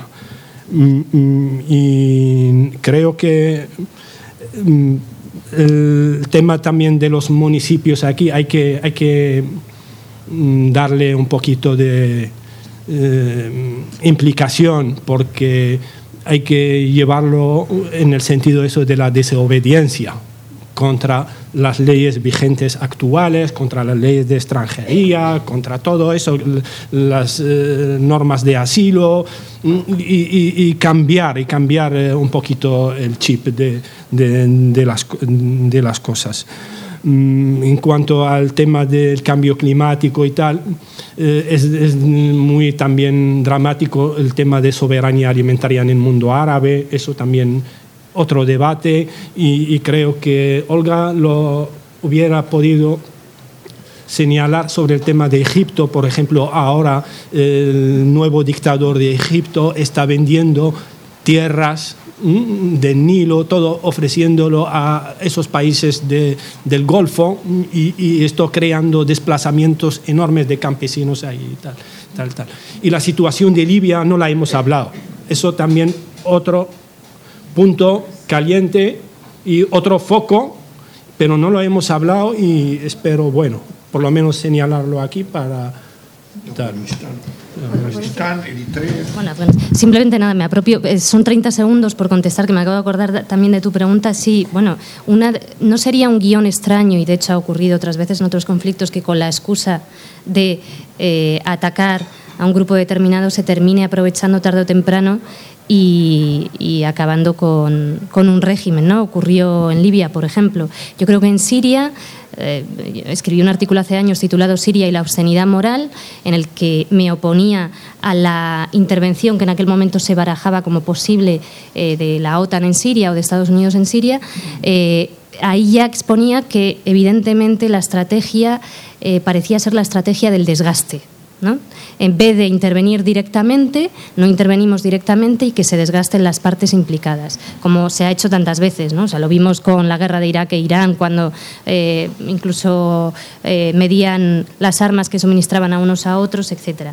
Y esa estrategia del desgaste pues, tiene como, como finalidad en, la región sí que hay actores regionales e internacionales, sí que los hay, interesados en, el divide y vencerás y en el caos, como apuesta en Oriente Medio, que es la, apuesta que siempre ha habido. Y vemos cada vez más particiones y cada vez más, y lamentablemente, y ojalá me equivoque, pues veremos una Siria partida en tres, debilitada y por lo tanto mucho más eh, fácilmente controlada. Bueno, muy bien, gracias a ponente, y bueno, finalmente, pues ya sabéis que normalmente entre intervenciones no pedimos que se aplaude, no, pedimos que no se aplauda, pero creo que merece... Yo solo, solo, una, una, cosilla, Jaime. Yo, ya que estoy de micrófono, aprovecho para decir que tenemos un local en Moratalaz, en la calle Marroquina 108, eh, que nos dedicamos a coger ayuda humanitaria. Esta intervención que he hecho yo última geopolítica, casi que ya no me meto en esos temas ya, pero, pero bueno, que recogemos ayuda humanitaria, ¿vale? Y Marroquina 108. Recogemos mantas para el invierno que hace el mismo tiempo que aquí, comida enlatada que no tenga cerdo, ¿vale? material escolar como cuadernos, bolis y, plastilina y temas para niños y, material sanitario, ¿vale? Gasas este, y ese tipo de cosas, ¿vale? Muy bien, gracias.